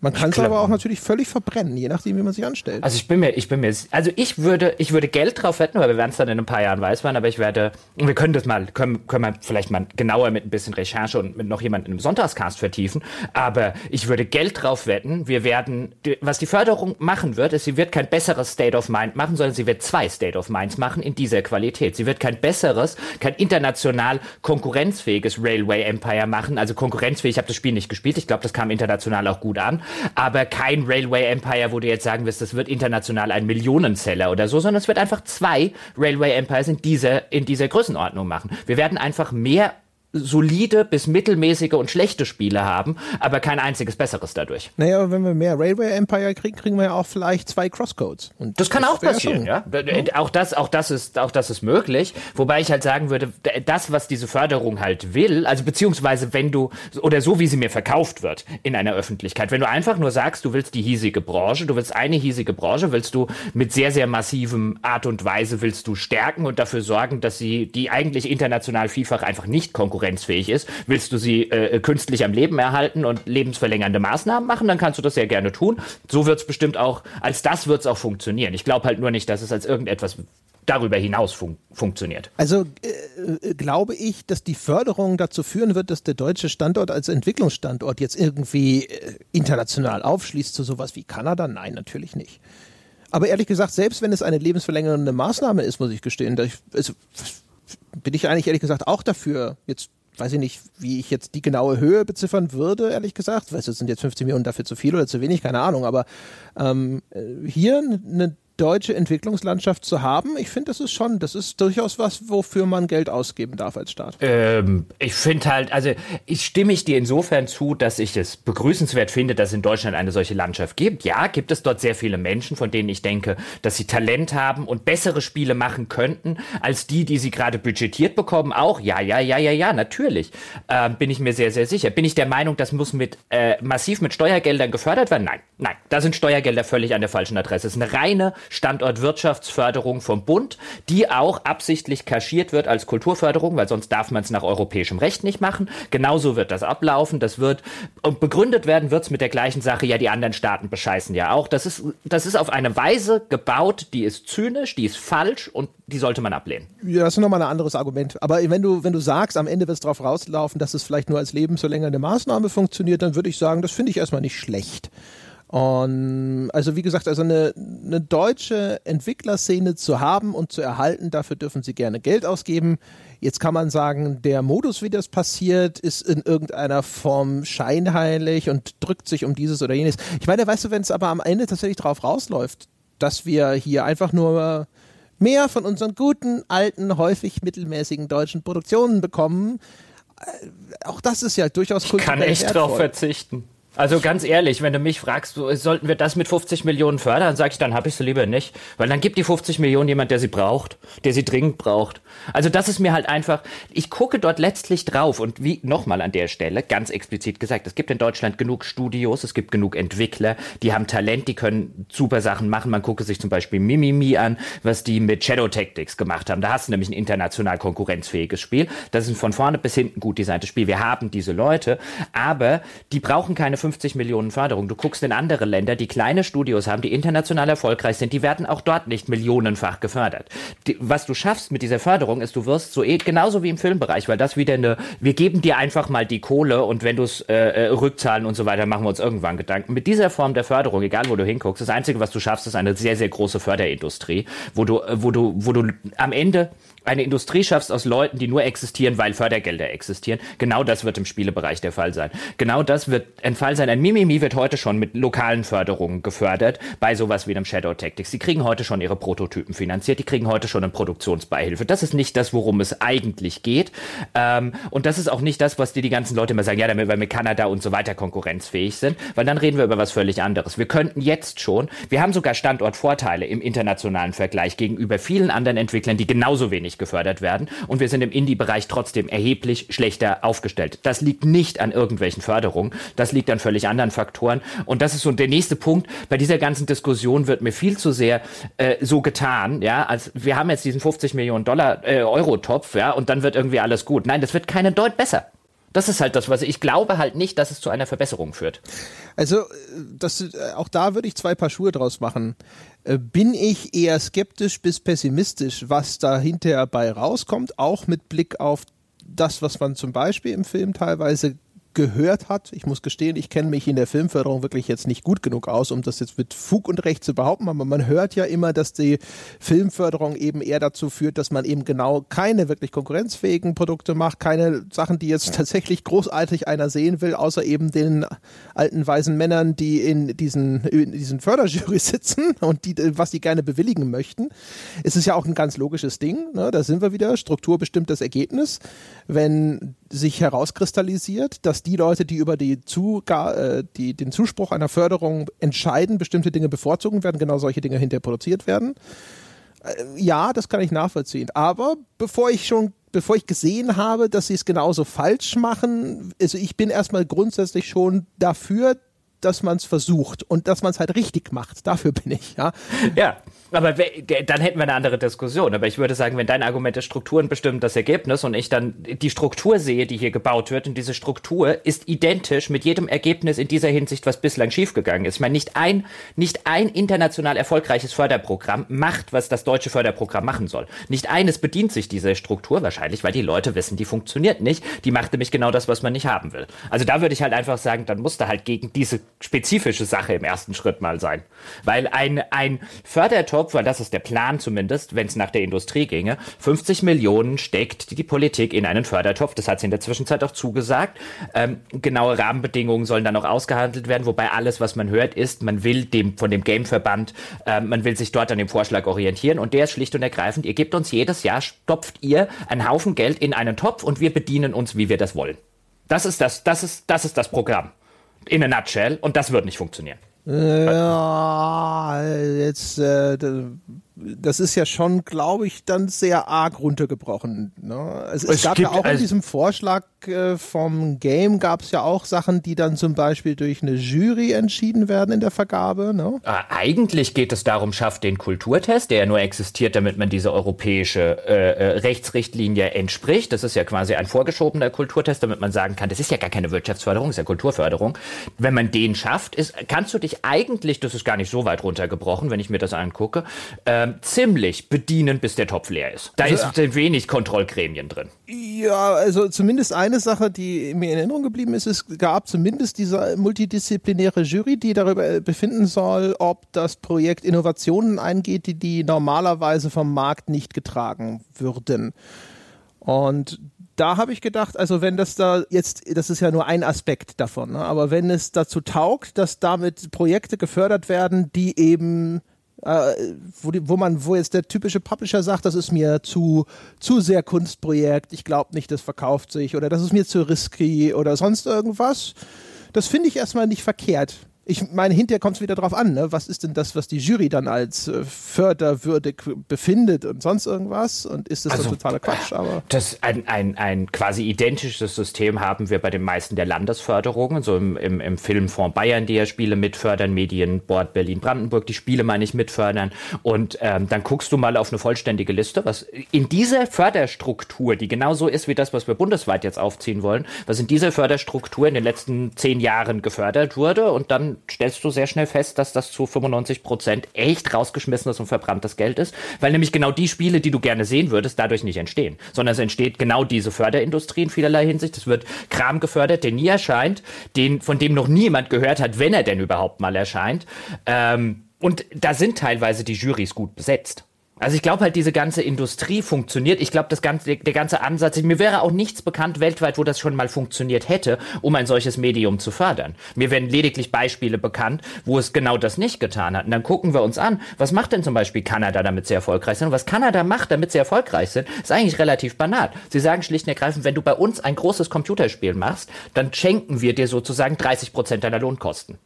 Und was ist passiert? Die Leute bauen große Studios in Kanada auf und es entstehen große, teure Produktionen aus Kanada. Du hast die besten Leute weltweit oder mit die besten Leute weltweit. Du hast Anreize geschaffen, dass die besten Leute zu dir kommen und die Sachen bei dir machen. Du hast Anreize geschaffen, dass Unternehmen, die bislang bei dir nicht beheimatet waren, dort sehr große Studios, teilweise beinahe Hauptquartiere. Ich meine, Ubisoft sitzt beinahe in Kanada mittlerweile, was das ganze kreative Zentrum des Ganzen angeht. Das, dafür hast du, dafür hast du gesorgt mit einer solchen Maßgabe. Mir wäre nicht bekannt, dass die Maßgabe, über die wir hier diskutieren, jemals schon irgendetwas für irgendein Medium maßgeblich getan hätte. Ja, weiß ich nicht, wie gut du dich da informiert fühlst. Ich habe nicht das Gefühl, dass ich genug darüber weiß, um jetzt zu sagen, das kann nicht funktionieren. Also ich weiß zumindest, dass wir es in der Filmindustrie exakt genauso gemacht haben und mir nie, nicht ein einziger Mensch, der sich damit besser auskennt, als ich mir jemals gesagt hätte, unsere Filmförderung wird gut funktionieren. Ja, wie gesagt, auch da ist es eher so ein, so ein Halbwissen, ne? Ja, auch da gucke ich einfach, was, was pumpen wir dort, was pumpt man dort jedes Jahr rein und was ist das Ergebnis? Und dann kommt zumindest ich, das kann ja jeder für sich sagen, ich zu dem Ergebnis, das Geld könnten wir besser investieren. Da, ich habe echt einfach, ich hab, da habe ich einfach irgendwie gar keine Meinung. Also ich teile, teile die Skepsis grundsätzlich, denke auch, die werden es schon irgendwie vermasseln und am Schluss sitze ich davor und denke mir so, oi, oi, oi, oi. Aber ähm, äh, aus so einer Haltung heraus direkt zu sagen, dann machen wir es lieber gar nicht, finde ich halt verkehrt sondern dann müsste man darüber sprechen, was wäre denn der richtige Ansatz und was ist der richtige Ansatz, der auch möglich ist innerhalb von diesem europäischen Rechtsrahmen. Ich weiß halt nicht, ob dieses kanadische Modell bei uns überhaupt machbar wäre. Das, ne? das ist ja, das ist ja das große Problem und das ist übrigens ein Problem, was du in ganz Europa hast. Ich meine, die Leute erzählen immer, ja, also aus der Industrie, in England geht es denen doch so viel besser. Ach was, sag mir mal sonderlich viele international erfolgreiche englische Studios heutzutage. Ja, oder auch französische Studios, die werden teilweise von Ubisoft so ein bisschen, weil die halt ihre großen AAA-Sachen in Kanada hauptsächlich produzieren lassen das ist ein Problem, das sich durch ganz Europa zieht, ist, dass du eben die Sachen, die auch in der Branche nachweislich funktionieren, hier nicht machen kannst, sondern dich halt dieser Krücke behelfen musst. Aber dass diese Krücke sonderlich gut funktioniert, hat noch keiner hingekriegt. Ja, keine Ahnung. Ich meine mich zu erinnern, dass das Star Citizen Studio in England, also Foundry 42, nee, Foundry 42 sind, glaube ich, die deutschen Gott, egal. Auf jeden Fall das, das England-Studio halt, ne? Das mit dem Chris Roberts Bruder, mit Aaron Roberts. Ich glaube, dass die auch irgendwelche Tax-Breaks bekommen haben. Ich ja, weiß das, jetzt nicht in welchem Kontext. Das, das deutsche ähm, äh, das deutsche Studio von, von Blue Byte kriegt ja auch welche, aber, und zwar ordentlich vom Land Berlin halt, aber ähm, da, da müsste ich näher drauf gucken, aber wenn ich das richtig verstanden habe, dann ist halt der, der, der kluge Kniff, den die Kanadier gemacht haben, ist, du musst ein Spiel rausbringen, ja, und danach kannst du sozusagen 30 Prozent der Lohnkosten als Tax Breaks absetzen. Also die, die versteuerst du einfach nicht. Und das Clevere daran ist, dass du niemandem irgendwie mal, hier hast du mal ein paar hunderttausend oder hier hast du mal ein paar Millionen, um deinen Standort aufzubauen. Die Anfangsinvestition und so weiter macht der alles selber. Der macht aber am Ende unterm Strich hat er halt 30 Prozent weniger Lohnkosten. Aber dafür hast du auch ein entwickeltes Spiel, sozusagen als Land. Jetzt kannst du sagen, was interessiert denn das Land, ob die jetzt ein, ein Assassin's Creed produziert haben. Aber natürlich habe ich als jemand, der äh, äh, in irgendeiner Form Geld verschenkt, ein großes Interesse daran, dass das Produkt, für das ich das verschenkt habe, auch tatsächlich existiert. Ja, man würde sich natürlich wünschen, dass sie in irgendeiner Form Vorsorge schaffen, dass das nicht hart exploited wird. Man hört ab und zu Gerüchte in der Branche, dass schon diese Länderfördertöpfe ausgenutzt werden, hier und da. Äh, nichts davon handfest genug, um es jetzt hier irgendwo im Podcast zu wiederholen, aber wie gesagt, man würde sich wünschen, dass da halt dann entsprechende Kontrollmechanismen geschaffen werden, dass da halt irgendjemand dann tatsächlich auch guckt, ist denn das äh, was da passiert, dann auch wirklich ein ernsthafter Versuch, ein Spiel zu entwickeln oder will da jemand hier Fördergelder leechen? Also zumindest was die Landesförderung angeht, ich würde auch nicht so weit gehen, um irgendwelche Namen zu nennen, aber ich würde zumindest weit genug gehen, um zu sagen, man gucke sich da mal äh, äh, deutschlandweit die ganze Sache an und man wird einige Menschen finden, von denen man sich zumindest fragt, warum sie weiterhin Geld kriegen angesichts der Tatsache, dass 70 Prozent oder so ihrer Spiele nie erscheinen. Aber sie immer wieder fleißig neue einreichen. ja, also das ist halt so eher das Ding. Also deswegen, wie gesagt, gesagt, also ich bin durchaus bei dir und denke mir so, wahrscheinlich wird es schief gehen. aber, aber, das ist, ich würde trotzdem sagen, ich befürworte äh, den Versuch zu unternehmen und hoffe halt, dass äh, dass er vernünftig unternommen wird. Man könnte ja. auch, auch lernen aus der Vergangenheit und aus existierenden Strukturen. Ich wäre ich wär ja sehr dafür. Ja, ich habe nichts gegen eine Spieleförderung, wie ich eingangs gesagt habe, oder gegen eine Förderung der Spieleindustrie. Ich hätte übrigens auch nichts gegen eine Podcast-Förderung. Ja, da wäre ich sogar sehr dafür. Ja, also erstmal ja Geld, ja, ja erstmal Geld her und dann Level Playing Field geschaffen werden. ja, richtig. In anderen Ländern kriegen es ja vorne und hinten reingeschoben. Ja, aber aber ja, aber sowas von. Ja. ja. Siehst du, also da, und ich kann auch jeden verstehen und ich gönn's auch jedem in der Branche, der dann bei sowas ähm, das, das, das Geld bekommt. Ich kann auch verstehen, dass man sich dann zum Beispiel im Vergleich zur Filmindustrie oder zu Theater und so weiter, dass man sich dort im Hintertreffen fühlt und dass man sich freut darüber und dass man da auch eine gesellschaftliche Anerkennung rauszieht, die einem vielleicht gefühltermaßen und emotionalermaßen die ganze Zeit ein bisschen vorenthalten wurde. Ich guck halt nur auf dieses Ding drauf und ich sehe letztlich eine 50 Millionen Euro pro Jahr Verbrennungsmaschine und die will ich nicht und die kann ich auch nicht unterstützen und die sollte man auch nicht unterstützen. Ich habe nichts dagegen, diese 50 Millionen zu nehmen, sie zu verdoppeln und sie in etwas zu machen, von dem mir international jemand nachweisen kann, das hatte schon mal Erfolg. Also mir würde was reichen, dass ich mir anschaue und von dem ich mir ernsthaft vorstellen kann, es hat Erfolg, wenn es das international noch nicht gegeben hat. Oh, das wäre die Alternative. Ich würde halt trotzdem, es muss ja ein, es muss ja proven Modelle für sowas geben. Ähm, die würde ich als allererstes heranziehen, aber wegen mir kann auch jemand ein tolles Neues aufmachen. Aber hier habt ihr mal einen Topf mit 50 Millionen drin und da kann sich jeder bedienen, bis der Topf leer ist und nachher beschweren wir uns wahrscheinlich drüber, dass er zu klein ist, ist kein Modell, bei dem ich im ersten Schritt mit Steuergeldern denke, ja, das klingt vernünftig. Denkst du einfach auch völlig falsch drüber nach. Wir müssen jetzt einfach schon mal irgendwo äh, zwei indische Entwickler an den Start rollen. Und dann sind wir in der First Wave der Geförderten mit dabei, wenn all die Schlupflöcher noch nicht gestopft sind. Weißt du? Ja, aber weißt Mal schön aber, so direkt. Und dann sitzen wir hinter da und sagen so, nee, das war super mit der Förderung. Alles bestens. Machen Sie weiter, machen Sie weiter. Weißt du, aber das ist jetzt der Punkt. Ich meine, der, der, der State of Mind, der Martin Gante für. Ich weiß, äh, ihr, ihr kennt euch äh, äh, erheblich näher und ihr kennt euch auch schon seit Jahren. Und ich will um Gottes Willen dem Martin Gante für nicht zu nahe treten, zu sagen, du bist zu unfähig, du sollst kein Geld kriegen. Um Gottes Willen, darum geht's mir nicht. Mir geht's darum, ich gucke mir dieses State of Mind an und ich glaube, in dem, in dem Urzustand, den Kopf von Martin Gante für, war das ein erheblich besseres Spiel. Aber ich glaube, ich dass Martin Ganteführ durch diese Sache bei Dedalic Entertainment beim nächsten Mal 10 Millionen oder 5 Millionen oder eine Million oder 500.000 mehr für sein Spiel kriegt. Nein, ich glaube, die machen einfach zwei State of Minds in genau dieser Qualität. Das ist so das Problem, was ich damit habe. Diese, diese, dieser Topf sorgt nicht dafür oder dieses Ding sorgt nicht dafür, dass ein Publisher hingehen würde und sagen würde, ich gebe jetzt endlich mal Geld aus. Ich zahle, mache jetzt endlich mal Budgets, die international konkurrenzfähiger wären. Ich zahle meine Leute besser, als ich bezahle, denn man hört auch immer wieder in der deutschen Branche wird echt international im Vergleich Kanada, USA, Großbritannien und Co. echt mies bezahlt. Ich glaube nicht, dass das dazu führt. Ich glaube, die Leute werden sagen, oh, statt ein Spiel mit 20 unterbezahlten Leuten zu machen, mache ich jetzt zwei mit 40. Ja, ja, das ist anzunehmen. Ja. Wobei und das will ich halt also, nicht mit meinen Steuergeldern fördern. Es kommt halt echt drauf an, weißt du? Also, was ich mir schon vorstellen könnte, wäre halt, dass jetzt ein, weiß ich nicht, THQ, bla, irgendwas oder so, beim nächsten Elex von Piranha Bytes sagt so, hier mit ein bisschen mehr Geld oder so wird es halt richtig ordentlich. Also jetzt halt auch. Weißt du, weil, ich glaube, die kaufen noch mal eine andere Marke und machen ein mittelmäßiges Spiel damit. Ja, für das Kaufen der Marke können sie das, die Kohle ja dann tatsächlich nicht verwenden. Aber für das mittelmäßige Spiel? Ja, aber weiß ich nicht. Oder auch hier Deck 13, so ein The Search.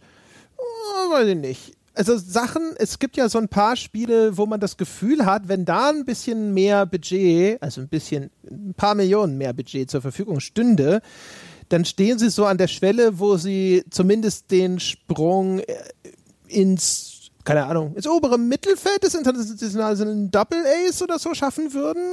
Also was ich mir vorstellen kann, tatsächlich jetzt, wenn ich mir sowas wie The Search aus der Nähe ein bisschen angucken kann, ist, ich glaube, denen wird die Förderung zumindest so, wie sie sich mir derzeit darstellt, nicht helfen, weil das eine Auftragsarbeit für Fokus ist. Ich nehme nicht an, dass sie das Geld kriegen, dass sie Produktionsförderung kriegen würden, weil die müsste theoretisch Fokus beantragen. Fokus wiederum kein deutsches Unternehmen.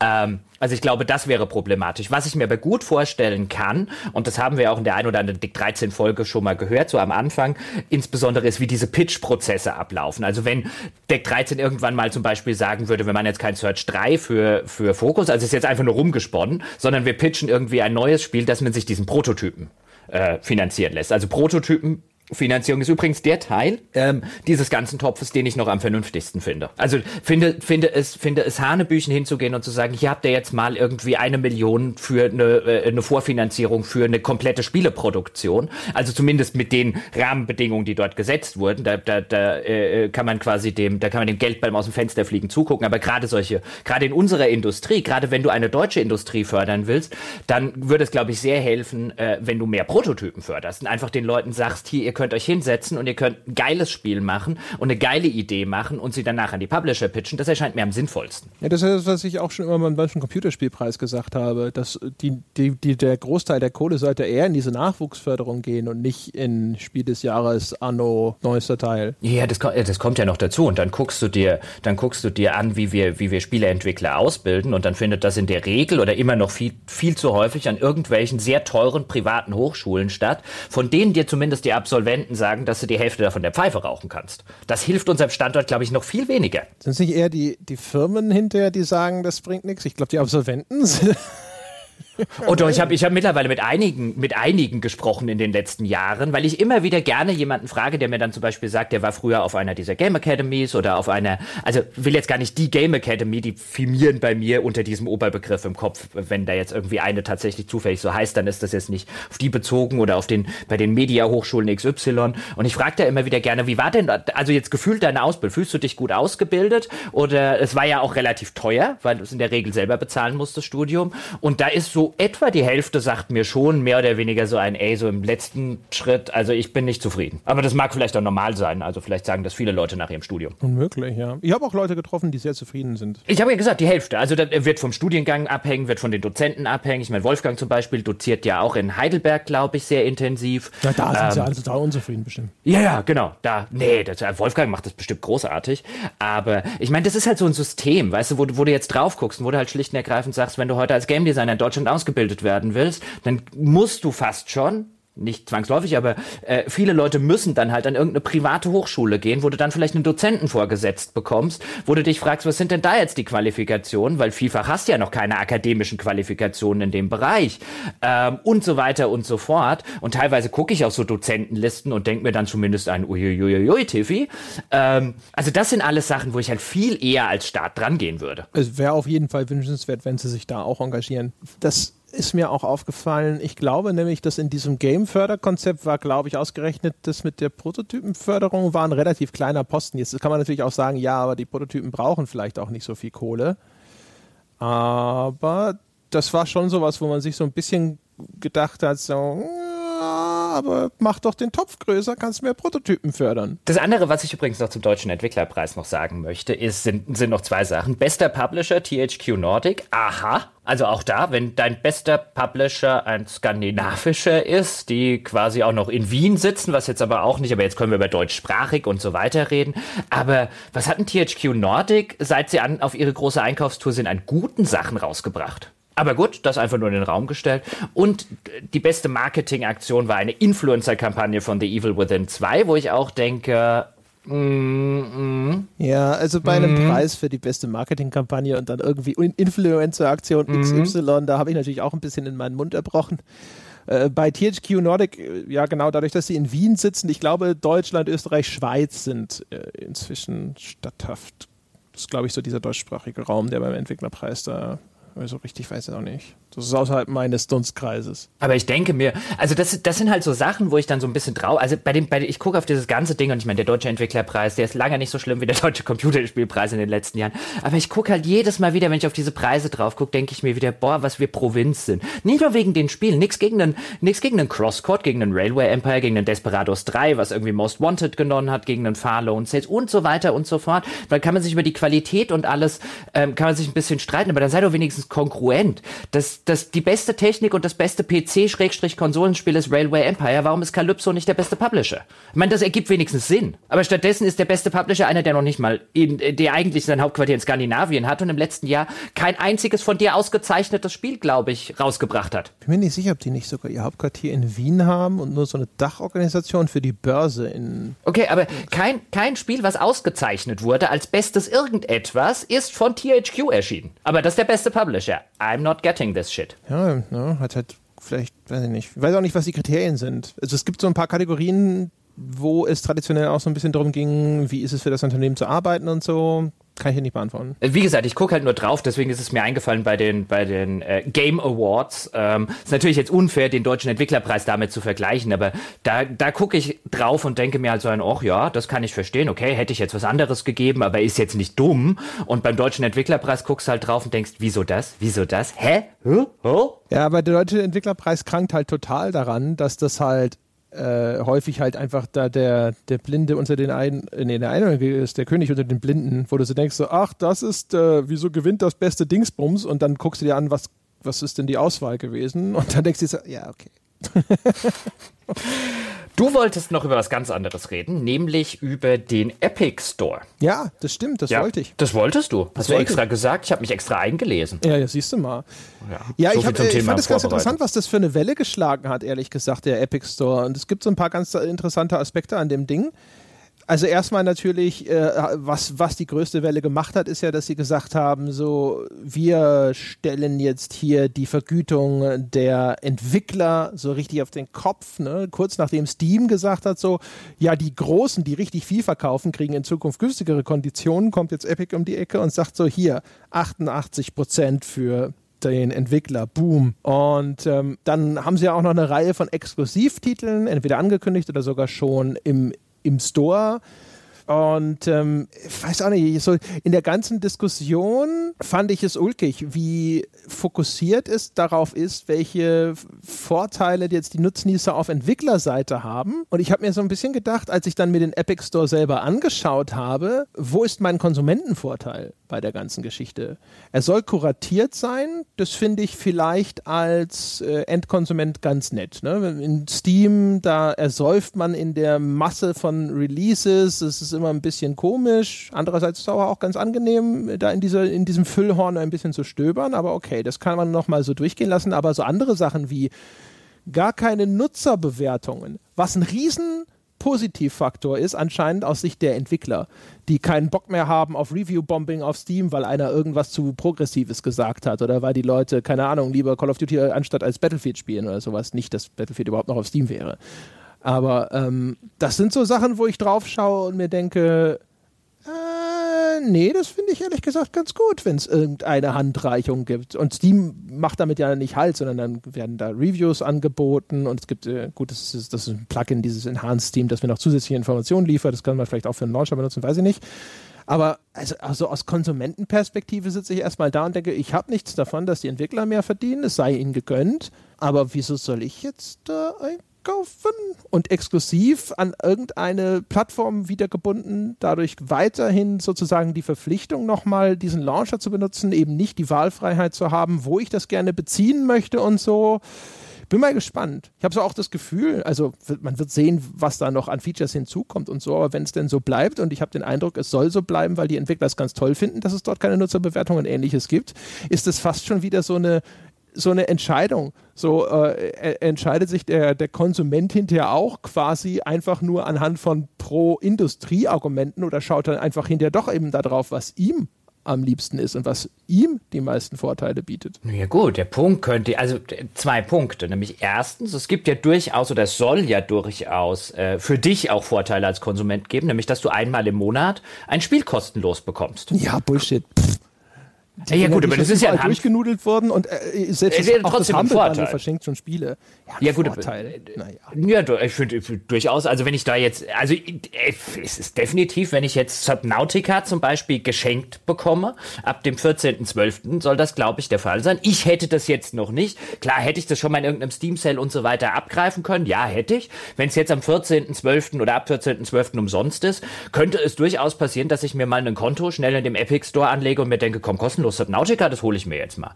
Und ist das sorgt das dafür, dass das massenweise hunderte Millionen Leute tun? Wahrscheinlich nicht, aber ich kann mir schon vorstellen, dass du im Millionenbereich bist, wenn sie das richtig vermarktet kriegen. Dass du, dass du dir eine, eine Nutzerschaft im Millionenbereich, die halt bei dir schnell vorbeischneien für ein Freebie. Weil ich meine, guck dir, guck dir überall an, wie Leute, wie Leute abgehen auf die Freebies. Ich meine, wir reden bei jeder Gamescom-Episode darüber, wie die Leute, was die Leute für Kugelschreiber alles machen. Ja, also äh, erstmal, der Epic Store, der einzige Grund, warum es überhaupt wert ist, den Epic Store zu diskutieren, ist natürlich, dass sie durch Fortnite jetzt die Userbasis haben und die Kohle haben, um tatsächlich ernsthaft irgendwas zu machen, von dem man auch nur in Erwägung ziehen kann, es könnte Steam gefährlich werden. Hätte jetzt THQ Nordic einen Shop gestartet mit exakt den gleichen Konditionen und Bedingungen, hätte man trotzdem gesagt, so, ja, klar.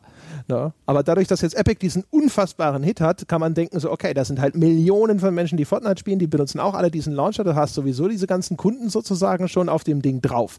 Und jetzt verschenken sie auch noch Sachen, um noch vielleicht zusätzlich Aufmerksamkeit auf diesen Shop zu ziehen und so, okay. Äh, fair enough. Aber wie gesagt, alleine durch Fortnite wäre ich schon überzeugt davon, dass sie theoretisch die Marktposition haben, um mit diesem Shop irgendwie erfolgreich zu sein. Aber wenn es darum geht, ist denn das als ein Shop-System tatsächlich etwas, was jetzt für mich handfeste Vorteile gegenüber Steam bietet, dann äh, fallen mir nicht irgendwelche Werbemaßnahmen in Form von Freebies ein. Also, also äh, wie gesagt, also ich finde schon, es ist ein, ein für dich jetzt vielleicht kein großer, weil du es dir schon mal gekauft hast, es auf deinem Account ist, aber für mich ist es durchaus ein handfester Vorteil, wenn sie mir ein Spiel, das ich mir vielleicht sonst kaufen würde, einfach mal schenken. Ja, aber das haben halt ähm, alle anderen auch schon gemacht. Ne? Origin hatte dieses aufs, aufs Haus, wo sie regelmäßig Zeug verkauft haben. Uplay hat mir auch schon ja, Scheiße geschenkt. Aber du hast, natürlich, aber du hast ja nur Steam hat die ganze Zeit seine Freeplay-Wochenenden und weiß der Himmel was. Ja, aber wenn die mir jetzt einmal im Monat und wenn, also ich nehme ja an, sie werden es halbwegs clever machen. Das ist ja wie so bei einem PlayStation Plus-Ding. Äh, einmal im Monat kriegst du ein kostenloses Spiel. Dafür wirst du dich wahrscheinlich einmal im Monat da irgendwie einloggen müssen und dann irgendwie irgendwas redeemen damit du halt auch ja nochmal auf den anderen Kram drauf guckst, den, den, den, den sie sonst zu bieten haben. Aber so für einmal im Monat meine kostenlosen Spiele abgreifen und ich gehe mal auf die Plattform, das halte ich gar nicht für bescheuert, also als System. Ähm, reicht das alleine? Nee, natürlich nicht. Ich meine, der zweite Aspekt, den ich vorher schon angedeutet habe, von dem du machen, theoretisch machen könntest, wenn du halt sagst, hier, bei dem, der Entwickler zahlt 18% oder was es auch immer sind weniger Gebühren, die kannst du ja auch an den Nutzer weiterleiten. Du könntest ja billiger sein. Ja, yeah, right. ich sage ja nur, es liegt im Bereich des Mögen. Na ja, gut, okay. Ja, ja, ja. also, ja, wie, also, also ich sage okay. nicht, dass es nicht effektiv ist, aber äh, für die Diskussion ist das am Ende für mich als Endkunden der bessere Shop? Würde ich halt sagen, nee, weil das mit dem Shop nichts zu tun hat. Die, die kostenlosen Spiele kann ich ja trotzdem abgreifen, deswegen muss ich ja nicht kaufen. Nö, das, das natürlich nicht, aber dann sehe ich vielleicht noch irgendwie was anderes und so weiter.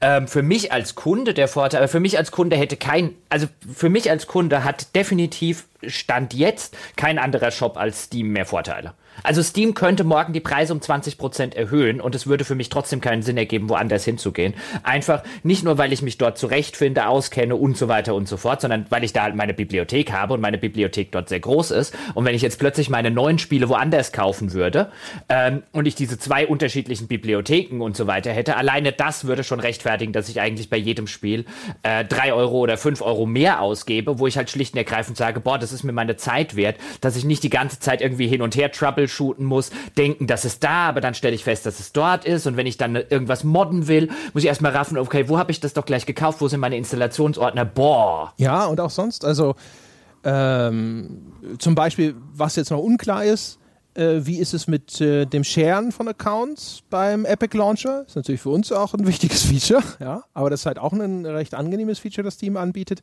Refunds haben sie auch. Da bin ich mal echt gespannt. Ne? Die haben 14-tägiges Rückgaberecht für bis zu zwei Spiele. Das ist, soweit ich das mitgekriegt habe, die Limitation. Das ist ja eigentlich äh, theoretisch Exploithausen. Heißt eigentlich, zwei Spiele im Monat kann ich umsonst kaufen, solange ich sie in 14 Tagen durchgespielt habe und das sind fast alle. Ja, aber ähm, ich kann auch umsonst einen Monat Netflix gucken und quasi rund um die Uhr Netflix gucken, ja, und sagen, boah, mein Gratis-Monat, die werden, da werden sich aber mal wundern, die denken, ich muss schlafen, ha, ha, gib mir das Kokain, ich gucke 48 Stunden lang, gucke ich alles durch. Du hast durch. nur einen Gratis-Monat, du hast aber jeden Monat zwei Spiele, die du zurückgeben kannst. Ja, aber ich, mein Tipp wäre, also wenn ich heute so einen Shop hätte, ich glaube auch, also bei der Frage würde ich sagen, das exploiten so wenige, das können wir auch machen. Ich glaube, die andere, andersrum wird ein Schuh draus. Bringt dir das was ab für die Nicht-Exploiter? Und dadurch, dass Spiele schon immer, auch zu der Zeit, ähm, wo man sie theoretisch noch hätte zurückgeben können, wo schon überall so Dinge hingen, so von wegen geöffnete Spiele sind vom Umtausch ausgeschlossen und, und, und, und, und. Also zumindest in meinem Kopf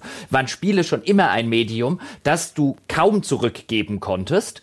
Ähm, ganz schwer. Also natürlich, du hattest früher einen ganz anderen Gebrauchtmarkt, aber dass die Rückgabe beim Händler war auch früher schon echt problematisch problematisch, so dass es zumindest in meinem Kopf kein Vorteil ist, wenn mir jemand sagt, hey, du kannst deine Spiele viel, viel freiwilliger zurückgeben, weil mir auch so ein Verhalten einfach fremd ist. So ein, ich spiele das zwei Stunden und dann sage ich, boah, das gefällt mir aber nicht. Ähm, das gebe ich jetzt zurück, einfach weil das war früher nicht vorgesehen. Mit der Begründung hättest du früher nicht zum Karstadt gehen brauchen. Ja, da bin ich halt wieder so, da bin ich halt wieder sehr ich selbst und sage, boah, wenn, äh, weißt du, mal eben fünf Spiele einfach kaufen und dann halt vier davon wieder zurückgeben. Das ist halt super auf Steam. Das wird mir da abgehen. Es, dadurch, dass ich das einfach nicht mache, ähm, ist es halt, wie gesagt, da bin ich dann halt ich selbst sehr. Dadurch, dass ich sowas einfach nie tue. Ich habe bei Steam noch nie was refunded.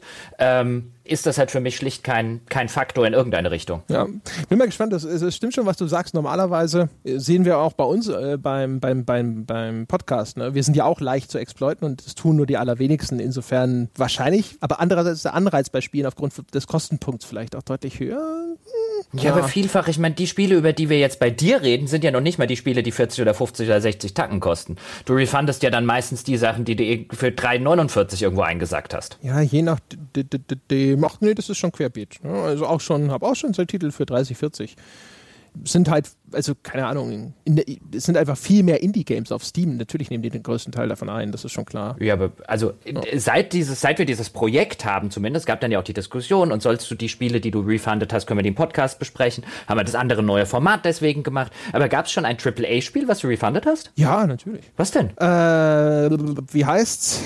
Nicht Nier, sondern das andere Ding, das so Dark Souls ähnlich gewesen ist, das japanische. Ah, äh, Nio. Ja, Nio, genau. Du hast Nio gekauft und refunded? Mhm. War so schlecht? Hm, es war einfach nicht das Richtige zu der Zeit. Okay. Reingespielt und gedacht so, nee, jetzt nicht. Und bevor der, der Refund-Horizont hinterher äh, wegläuft, habe ich mir gedacht, nee, das, das lassen wir mal besser. Was ihr jetzt so zwischen Tür und Angel Weißt du, sagst du mir sowas? Einfach mal so, so locker ins Gespräch eingeflossen. Ja. ja weißt ja. du, wieder einfach mal Nayo gekauft hast und dann wieder zurückgegeben hast. So hm. weggeworfen nach der Benutzung. Ja. War ihm nicht gut genug. Angetatscht und weggeschickt. Mhm. Mhm. Hätte ich wahrscheinlich auch gemacht.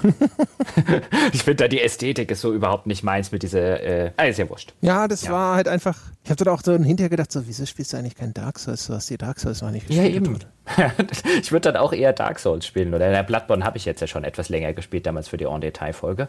Ähm, genau. Na, ich gucke gerade auch ein bisschen durch den Epic Store und sie haben natürlich auch die Problematik. Erstens, sie selber, einerseits natürlich gut, du hast die, du hast viele, wahrscheinlich auch junge Leute durch Fortnite in dem Shop drin, ja, aber du hast halt sonst nichts. Also als, als eigenständige Sache, weißt du, du als, als Valve damals zumindest schon gesagt hast, hey, Half-Life 2, damit hat es angefangen, Half-Life Episode, ne, ne, ne, Portal, Orange Box, Team Fortress.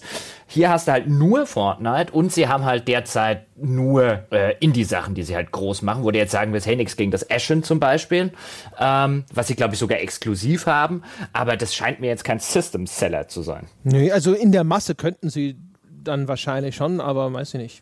Es nervt mich halt generell an. Dieses, diese, diese Exklusivitätsschiene ist halt so ein bisschen, äh, ja bringt es gefälligst halt einfach überall raus und lass mich dann hinterher selber entscheiden. Das ja, ist halt gut, das Ding, aber weißt du, sie machen es auch wahrscheinlich genau deswegen machen sie es halt nicht, weil, sie, weil wenn ich selber entscheiden kann, dann werde ich es natürlich auf Steam kaufen. Ne? Es gibt halt einfach keinen ja, guten Grund für mich, es in, in, diesem Epic Store Nee, natürlich, natürlich ist Exklusivität ist für dich als Kunde nie sonderlich, äh, nie sonderlich gut, aber sie funktioniert halt echt gut, wenn du Dinge verkaufen willst. Ja, aber deswegen sage ich ja, ne? also eigentlich ist es wieder so diese Entscheidung so, wie viel Kundenfeindlichkeit will ich denn in meinem Leben akzeptieren, weil ich nicht Nein sagen kann. Gut, wobei das dann die Frage ist, dann, dann hast du ja wieder auch eine Güterabwägung, wenn jetzt zum Beispiel der Entwickler sagt oder der Publisher sagt, hey, diese, der, der, die Reaktionen, wie sie bei Steam teilweise ausfallen, was du schon gesagt hast, mit Review-Bombing und so weiter und so fort, die, äh, die, äh, die wollen wir uns nicht mehr antun, die wollen wir vielleicht unseren Mitarbeitern nicht mehr antun, die belasten uns vielleicht alle ein bisschen zu stark oder die sorgen auch dafür, dass wir keinen Bock mehr haben, nochmal ein Spiel zu machen. Ähm, deswegen gehen wir ganz bewusst zu exklusiv zu einem äh, zu einer Anbieter, der sowas nicht hat. Dann hast du ja wieder die Abwägung, ist das Kundengängelei oder ist das halt einfach reiner Selbstschutz der Entwickler? Wahrscheinlich am Ende beides. Ne? Ein Teil von denen hat es auch ein bisschen verdient gehabt. Ne? Also das Feature wird sicherlich missbraucht und so, aber umgekehrt, da hatten wir auch schon mal drüber gesprochen. Ne? Also die, die Möglichkeit für den Kunden, ohne sich selber ein Bein zu stellen, ein sehr deutliches Signal zu setzen über diese Reviews, ist sicherlich nicht komplett äh, widerspruchsfrei, aber ist halt immerhin mal ein, ein Tool, bei dem der Konsument selber irgendwie tätig werden kann. Das ist schon richtig. Ich kann mir halt nur gut vorstellen, ohne es jetzt zu wissen, aber zumindest auch das hat man ja schon sehr, sehr häufig äh, gehört und gelesen von Entwicklern, die eben sagen, dass sie, dass das so ein bisschen einer der, der Hauptbelastungsgründe in der heutigen Zeit ist, kann man halt schon vorstellen, dass über solche Kundenrezensionen, wenn man die dann wirklich als ähm, emotional involvierter in dieses Projekt und als jemand, bei dessen Lebensunterhalt und so weiter davon abhängt, wenn man sich da dann durchliest, dass die völlig anders auf einen wirken, als wenn wir die jetzt lesen und sagen, ja gut, das ist ja legitim. Und wahrscheinlich kriegen wir schon sehr, sehr häufig einfach rausgefiltert und vorausgefiltert die äh, Reviews, bei denen man dann da sitzt und einem der Kamm schwillt. Weil weil halt jemand einfach was Falsches macht oder, oder was Falsches kritisiert oder man halt echt sagt, so, weil der lese halt vorher die Produktseite und so weiter und so fort. Ja, das ist sicher richtig. Was ist denn die Prognose? Glaubst du, das wird ein Erfolg mit dem Epic Launcher Store irgendwas? Ich glaube nicht, nee. Ich habe tatsächlich, wozu es geführt hat, ist so ein, weißt, so ein, so ein, man sitzt so da immer und denkt sowas wie Steam jetzt auf dem PC. Das ist ja alternativlos. Ja? Und wer soll denn Steam noch das Wasser abgraben? Und dann denkt man wieder auch zurück so an andere Unternehmen, von denen man auch immer mal dachte, wie alternativlos die sind und wie schnell sie plötzlich tot waren, weil sie irgendeine Entwicklung nicht, ähm, nicht auf dem Schirm hatten. Und deswegen deswegen, das hat mir so wieder ins Gedächtnis gerufen, hey, so selbstverständlich, wie du Steam annimmst, ist es sehr wahrscheinlich gar nicht. Mir fällt jetzt zwar nichts ein, warum die in den nächsten zwei, drei Jahren hops gehen sollen würden, aber da fiel einem bei sehr vielen Marktmonopolisten irgendwann mal nichts ein und drei Jahre später waren die hin. Das war so in der Hinsicht so ein bisschen ein so ein bisschen ein Aufwecken, aber ich glaube nicht, dass es der Epic Store ist. Ich glaube, da, da, da passt die Kombination nicht. Also ja, sie haben viele Leute durch Fortnite in ihrem Store, aber ich glaube, die wollen nur Fortnite-Kram kaufen. Ich glaube nicht, dass die Ashen kaufen wollen. Ja, das weiß ich nicht. Aber ich glaube auch nicht, dass das was wird.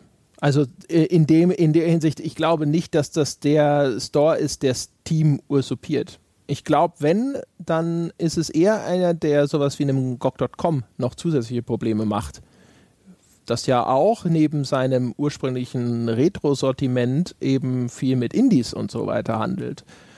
Oder halt vielleicht auch Humble Store oder sonst irgendwas. Also ich glaube, es leiden hinterher eher die anderen kleineren Mitbewerber darunter, wenn jetzt der Epic Store sich vielleicht zu einer soliden Nummer 2 oder so aufschwingt, was ich ihm durchaus zutrauen würde. Ansonsten es ist es zu leicht für Steam auf das Zeug zu reagieren. Weißt du, wenn es wirklich eng wird, dann kann Steam ja auch seine Konditionen entsprechend anpassen. Das ist richtig, wobei wir da, aber da müsste man sich genauer reinlesen, aber ich glaube, da wird zumindest auch von vielen in der Öffentlichkeit wird der Epic ein bisschen unterschätzt. Das sind mittlerweile, die dürften Milliardäre sein, oder? Die dürften im Jahr, die dürften im Jahr Milliardenumsatz mit Fortnite generieren. Also die hätten, die haben, die haben definitiv, im Englischen würde man jetzt sagen, die War Chest, also die haben definitiv genug Geld in ihrer Schatzkammer, um gegen Steam in den Krieg zu ziehen, wenn sie wollen. Ja, klar, aber das ist halt das Microsoft-Argument und wir haben gesehen, wie gut es zieht. nee, aber da wäre ich jetzt bei dem, was du vorher gesagt hast, man muss ja nicht schlecht in den Krieg ziehen. Ja, man, kann ja auch, man, kann ja auch, man kann ja auch gute Strategien haben. Ich weiß halt echt nicht, was sie tun können, was Steam nicht, im, wo Steam nicht im Zweifelsfall sagen kann, okay, das haben wir, ne, morgen früh haben wir es auch. Mir wird, wie gesagt, mir wird jetzt auch noch nichts einfallen. Ich glaube jetzt nicht, dass der Epic Store so wie er ist, das mag jetzt ja auch sowas sein, wo, wo Epic jetzt halt schlicht und ergreifend mal sagt, da halten wir jetzt erstmal so ein bisschen äh, den, den großen C ins Wasser und wir haben aber tatsächlich noch irgendwie was vor, keine Ahnung. Du weißt ja auch nicht, zum Beispiel, dadurch, dass du jetzt hier halt einen zweiten Player im Markt hast, und ich meine nichts gegen, nix gegen, nix gegen GOG, aber GOG ist was, was den Umsatz angeht, ich nehme an, äh, äh, da macht Epic, hat in, äh, im letzten Jahr mit Fortnite mehr gemacht als die in den letzten zehn Jahren. Ich meine, du hast hier plötzlich einen Player auf diesem Markt, der A, äh, vor zwei Jahren noch nicht mal ansatzweise hätte denken können, dass die mal ein Player in der Hinsicht sind. Und ähm, die, die Steady Eddy gerade einen Haufen Geld reinkriegen und die vielleicht äh, durchaus bereit wären, in einen Krieg zu ziehen, wo du vorher gesagt hast, ja, du hast den Platzhirsch, aber niemand, der, niemand, der, die, niemand, der das Geld hätte, dem Konkurrenz zu machen. Und ich meine, Epic hat jetzt das Geld und äh, mal gucken, was sie damit anstellen. Aber allein die Tatsache, dass du hier jemanden hättest, so einen Upstart, der plötzlich dasteht und sagt, was du ausgeben kannst, kann ich auch ausgeben. Und die Frage ist dann, was hat denn als Platzhirsch Steam bei vielleicht einigen Entwicklern, vielleicht auch bei großen Publishern zerdeppert, die da sitzen und sagen, oh, die erste Gelegenheit, die wir hätten, um dir eine reinzuwirken, die würden wir auch gerne benutzen. You don't hm. know. Ich glaube, die großen Hersteller sind da eh jetzt relativ außen vor, weil die wollen ihre eigenen Channels. Ich glaube, die wollen weder Epic noch Steam. Die wollen ihr Uplay, die wollen ihr Battle.net, die wollen ihr Origin. Äh, und wenn irgendeiner so groß ist wie Steam oder so und du bist halt ein Ubisoft, dann nimmst du es vielleicht noch mit. Die meisten anderen sind ja schon längst umgestiegen und haben gesagt so, nö, danke, wir machen das jetzt nur noch auf unserem eigenen Zeug. Ja, aber was, was, das ist jetzt, das ist jetzt halt ein ne, Trend und da musst du jetzt natürlich auch gucken, inwiefern ist der denn erfolgreich, inwiefern ist denn, auch da haben wir ja immer drüber geredet, wie dienlich das eigentlich für den Kunden ist, dass er jetzt ein Steam hat, einen Uplay hat, einen Origin hat, einen Battle.net hat. Er habe ja diese tausenden von Accounts und dann, das ist ja vielleicht auch mal ein Kind seiner Zeit, aber es ist ja nicht undenkbar, dass einer oder mehrere der großen Hersteller irgendwann sagen, weißt du, statt dass wir das alles selber in-house machen, wir haben den ganzen Service, wir haben den ganzen Support-Kram und so weiter. Das äh, mittlerweile, das rentiert sich eigentlich nicht mehr, wenn wir es jetzt mal so rumrechnen und mit den er Entwicklungen in den letzten Jahren. Wir gehen hin und wenn wir so einen Full-Service-Provider haben wie Epic, die uns einen geilen Deal machen, gehen wir komplett zu denen. Halte ich nicht für völlig ausgeschlossen, dass sich das einfach umkehrt. Ich ausdenken kann ich mir immer viel. Wahrscheinlich halte ich das nicht. Also wie, also wie gesagt, ist das ist halt so ein Ding. Weißt du, Moment, Steam ist halt im Moment einfach immer noch Number One. Und wenn Steam sieht, seine Fälle fangen davon an, an davon zu schwimmen oder sowas, dann gibt es halt einfach zu viele Möglichkeiten, relativ einfach zu reagieren und genau das Gleiche zu machen, was auch Epic tut. Also da müsste schon echt viel passieren oder müsste schon theoretisch viel Geschirr zerschlagen worden sein äh, das, ich tue mir halt einfach schwer, mir vorzustellen, dass sie in der Situation sind, wo das wirklich schwierig wird. Ich habe halt, ich habe halt, ja gut, aber wenn du, wenn du jetzt über solche Sachen redest, wie jeder macht seinen eigenen Kram zum Beispiel, darum ging es jetzt ja gerade konkret. Ich halte es schon für vorstellbar, dass wenn man auf, wenn man, wenn man mit einem nüchternen Blick drauf guckt, dass sich ein Uplay und ein Origin für EA nicht rechnen. Im Moment noch nicht. Ich halte es für völlig vorstellbar, dass die quasi in ihrer, in ihrer internen Kalkulation gesagt haben, wenn wir das alles machen, wenn wir das aufbauen, dann haben wir die und die jährlichen Zuwendungen Zuwachsraten und die und die äh, jährlichen Wachstumsraten und so weiter. Ich kann mir durchaus vorstellen, dass die jetzt oder in zwei oder in drei Jahren da sitzen und sagen, pass mal auf, die Rechnung hat sich nicht gelohnt, wir haben nicht die Zuwachsraten, die wir haben wollten. Sollten wir das wieder lassen, weil wir haben an der anderen Seite, wir haben die Serverkosten, wir haben die Supportkosten, wir haben dies, wir haben jenes und, und, und, und, und. Das halte ich für vollkommen vorstellbar. Ob das am Ende dazu führt, dass ein Steam hops geht, da gibt es natürlich wieder tausend andere äh, Komponenten, die ich hier nicht mehr in die Nähe von wahrscheinlich rücken möchte. Aber, das, aber dass das so selbstverständlich ist, dass die großen ihr eigenes Ding drehen. Das ist im Moment gerade verständlich, aber da halte ich es für vollkommen vorstell- und denkbar, ähm, dass das auf einer, auf einer Basis passiert ist, wo zumindest einige der Großen sagen müssen, okay, für uns rentiert sich das nicht. Das Einzige, wo ich es mir vorstellen kann, ist Uplay. Origin rechnet sich meiner Meinung nach 1000 Prozent und Battlenet genauso. Ja gut, Battlenet hat äh, World of Warcraft und, und Overwatch. Halt, ja, und jetzt wahrscheinlich alle zukünftigen Activision Blizzard Releases noch. Gut, aber die zukünftigen wären mir relativ egal, wenn ich World of Warcraft und Overwatch hätte. Ähm, sind die zukünftigen sind noch ganz nett. Bei Origin, keine Ahnung, ob sich Origin rechnet. Doch, ich wette. Ich meine, du, du kriegst halt Electronic Arts Spiele kriegst du halt nur noch darüber. Und wir sehen, wie sich in FIFA und sowas verkauft. Also garantiert rechnet sich das. Wir sehen sich. Also gerade bei so den Electronic Arts Spielen sind halt vielfach die Spiele, wo ich jetzt sagen würde, auch das natürlich so Filterblasen-Argument, das ist ja das Schlimme bei uns in der Branche, dass man wirklich keine äh, äh, oder sehr schwer nur an verlässliche Zahlen rankommt. Aber da würde ich zum Beispiel auch sagen, so ein FIFA ist halt echt noch ein Ding, wo ich jetzt im Bekanntenkreis einen Haufen Leute habe, das ist denen ihr einziges Spiel und die kämen nicht mal auf die Idee, sich das runterzuladen. Ja, aber die, wie gesagt, also trotz allem, weißt du, selbst wenn es wieder 10%, und es ist ja immer nur PC, ne? also auf Konsole läuft ja auch gar nicht dann über, über Origin, aber selbst dann wird sich das rechnen, weil sie halt einfach so unglaublich viel dann einfach selber mehr in die Tasche stecken können. Äh, und was, was kann sie der Betrieb so einer digitalen Plattform kosten? Es gibt ja einen Grund, warum Epic überhaupt so einen Deal anbieten kann mit nur 12% Cottage. Gut, keine Ahnung, vielleicht stecken sie da Masse. Äh, auch denkbar ist ja, dass Epic hier äh, äh, nicht weiß, wohin mit dem Geld ja, und jetzt quasi ähm, äh, nicht, mal, nicht mal kostendeckend fährt, aber sagt, oh, wenn wir das anbieten, dann kommen wir ganz groß raus mit unserem Store. Das ist ja eh sowieso noch die Anschlussfrage, wenn Epic wirklich richtig groß wird wie hoch ist die Chance, dass das so bleibt? und dass sie nicht nur sagen, weißt du, nehmen wir mal an, sie werden das neue Steam. Wie groß ist die Chance, dass sie dann nicht sagen, Jetzt kostet übrigens auch 20 Prozent. Ich glaube, das, das Interessante, was du, was du ja letztlich siehst, ist, du hast hier sowas wie Steam, du hast hier sowas wie ein Origin, du hast hier sowas wie jetzt den Epic Store. Und das sind ja diese Store-Modelle, sind ja alles etwas, die, die auf eine sehr, auf, auf eine sehr bestimmte Business-Art und Weise oder auf eine sehr bestimmte Transaktionsart und Weise gebaut sind. Das heißt, wenn ich jetzt äh, äh, äh, das eigentlich nur für das klassische Business-Modell überhaupt funktioniert und eigentlich müssten oder würden die ja gerne, wird ja Epic Games gerne einen Store haben für Players Unknowns Battlegrounds, aber den werden sie natürlich nicht kriegen. Genauso wie Steam natürlich nicht den Store, den Ingame Store von äh, äh, Overwatch kriegt oder von ähm, äh, von Fortnite.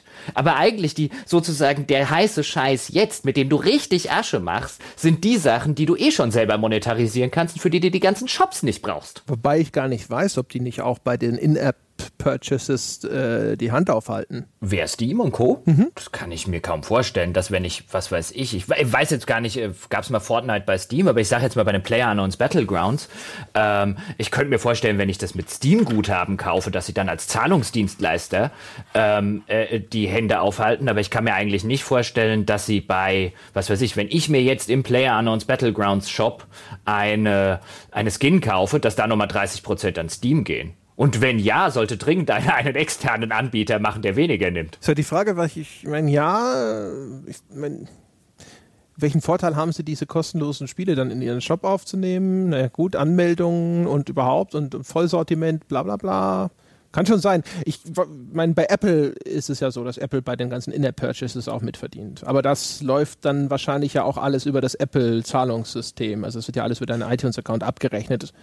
Von daher kann schon gut sein, dass das bei Steam anders ist. Das ist schon richtig. Ich meine, das wäre das wär interessant äh, abschließend zu wissen, weil ich glaube, also wenn das so wäre und bei Steam auch noch bei den ganzen In-App-Dingern, was ich mir eigentlich nicht vorstellen kann, aber jetzt einfach mal gesetzt, dass es so wäre, ich meine, dann gäbe es wirklich einen guten Grund für jemanden zu sagen, ich biete hier was anderes an, weißt du, nicht die 18% beim Spielekauf, sondern bei dem, wo du richtig deine Asche mitverdienst. Ja, die, die wenigen Spiele, die damit richtig Asche verdienen. Ja, aber das sind halt auch die wenigen, die richtig Asche verdienen. Ja, bedauerlicherweise. Wobei bei Steam, wer weiß, ne, so die Masse ja, auch mal, also gut. Mein, man, gut, ich glaube, es gibt mal so Statistiken, dass, wie es halt überall so ist, ein ganz kleiner Prozentsatz der Spiele ist für einen ganz großen Teil des Umsatzes verantwortlich.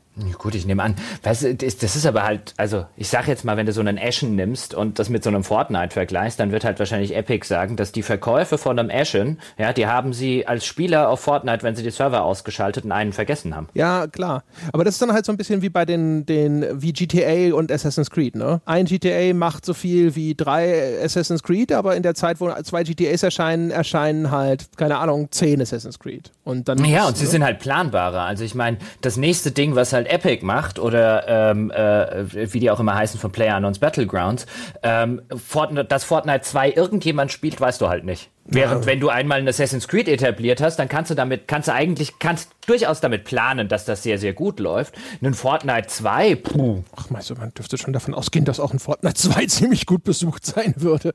Aber es gibt ja keinen Grund mehr, einen 2 zu entwickeln. Du pumpst ja nur eine neue Season raus zu dem alten Kram. Ja, das ist richtig. Wobei irgendwann wirst du es mal auf eine, auf eine, äh, vielleicht Engine-technisch und so weiter, Client-Side-technisch, vielleicht ein neues Gerüst stellen wollen. Du wirst natürlich so weit wie möglich herauszögern. Wobei, wir, also man sieht es ja relativ selten, ne? gibt ja immer noch kein World of Warcraft 2 und sonst irgendwas. Nö, aber es gibt ja immer wieder die, gibt ja immer wieder die Spiele, die sozusagen übernehmen.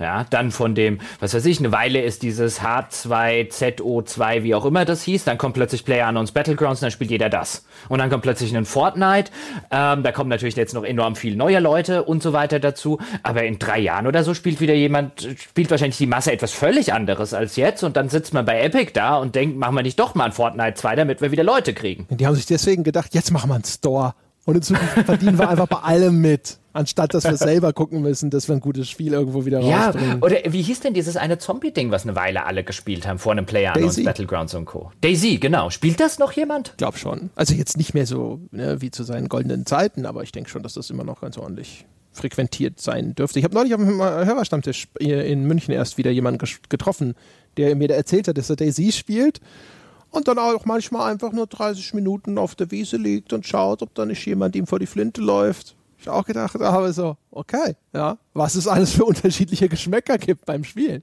Ach, guck mal, hier Wikipedia, ich habe jetzt gerade mal geguckt. Daisy, ja, wird ähm, am 13. Dezember, also übermorgen, wird das offiziell released. Ach, du gehst aus dem Early Access raus oder Ja, was? Geil.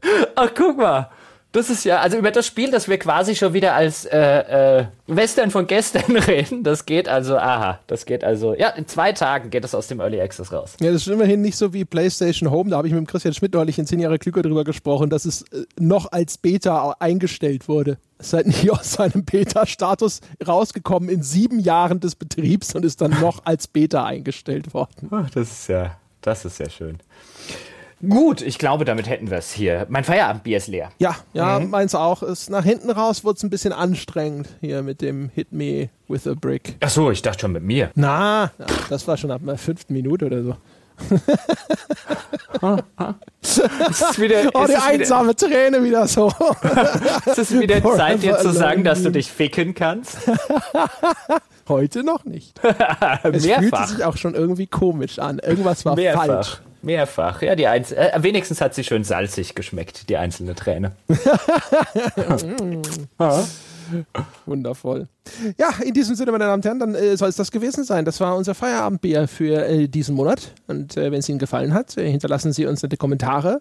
Schreiben Sie uns unter forum.game- forum.gamespodcast.de. Schreiben Sie uns E-Mails an feedback.gamespodcast.de. Lassen uns wissen, ob es Ihnen gefallen hat, ob wir irgendwas anderes machen sollten mit unserer Zeit. Also wir werden weiter Feierabendbiere trinken. Da können Sie machen, was Sie wollen, aber Sie müssen nicht dabei sein. sozusagen. Ja. In diesem Sinne, ich hoffe, es hat euch gefallen. Äh, und äh, wir hören uns dann im nächsten Monat wieder. Bis dahin.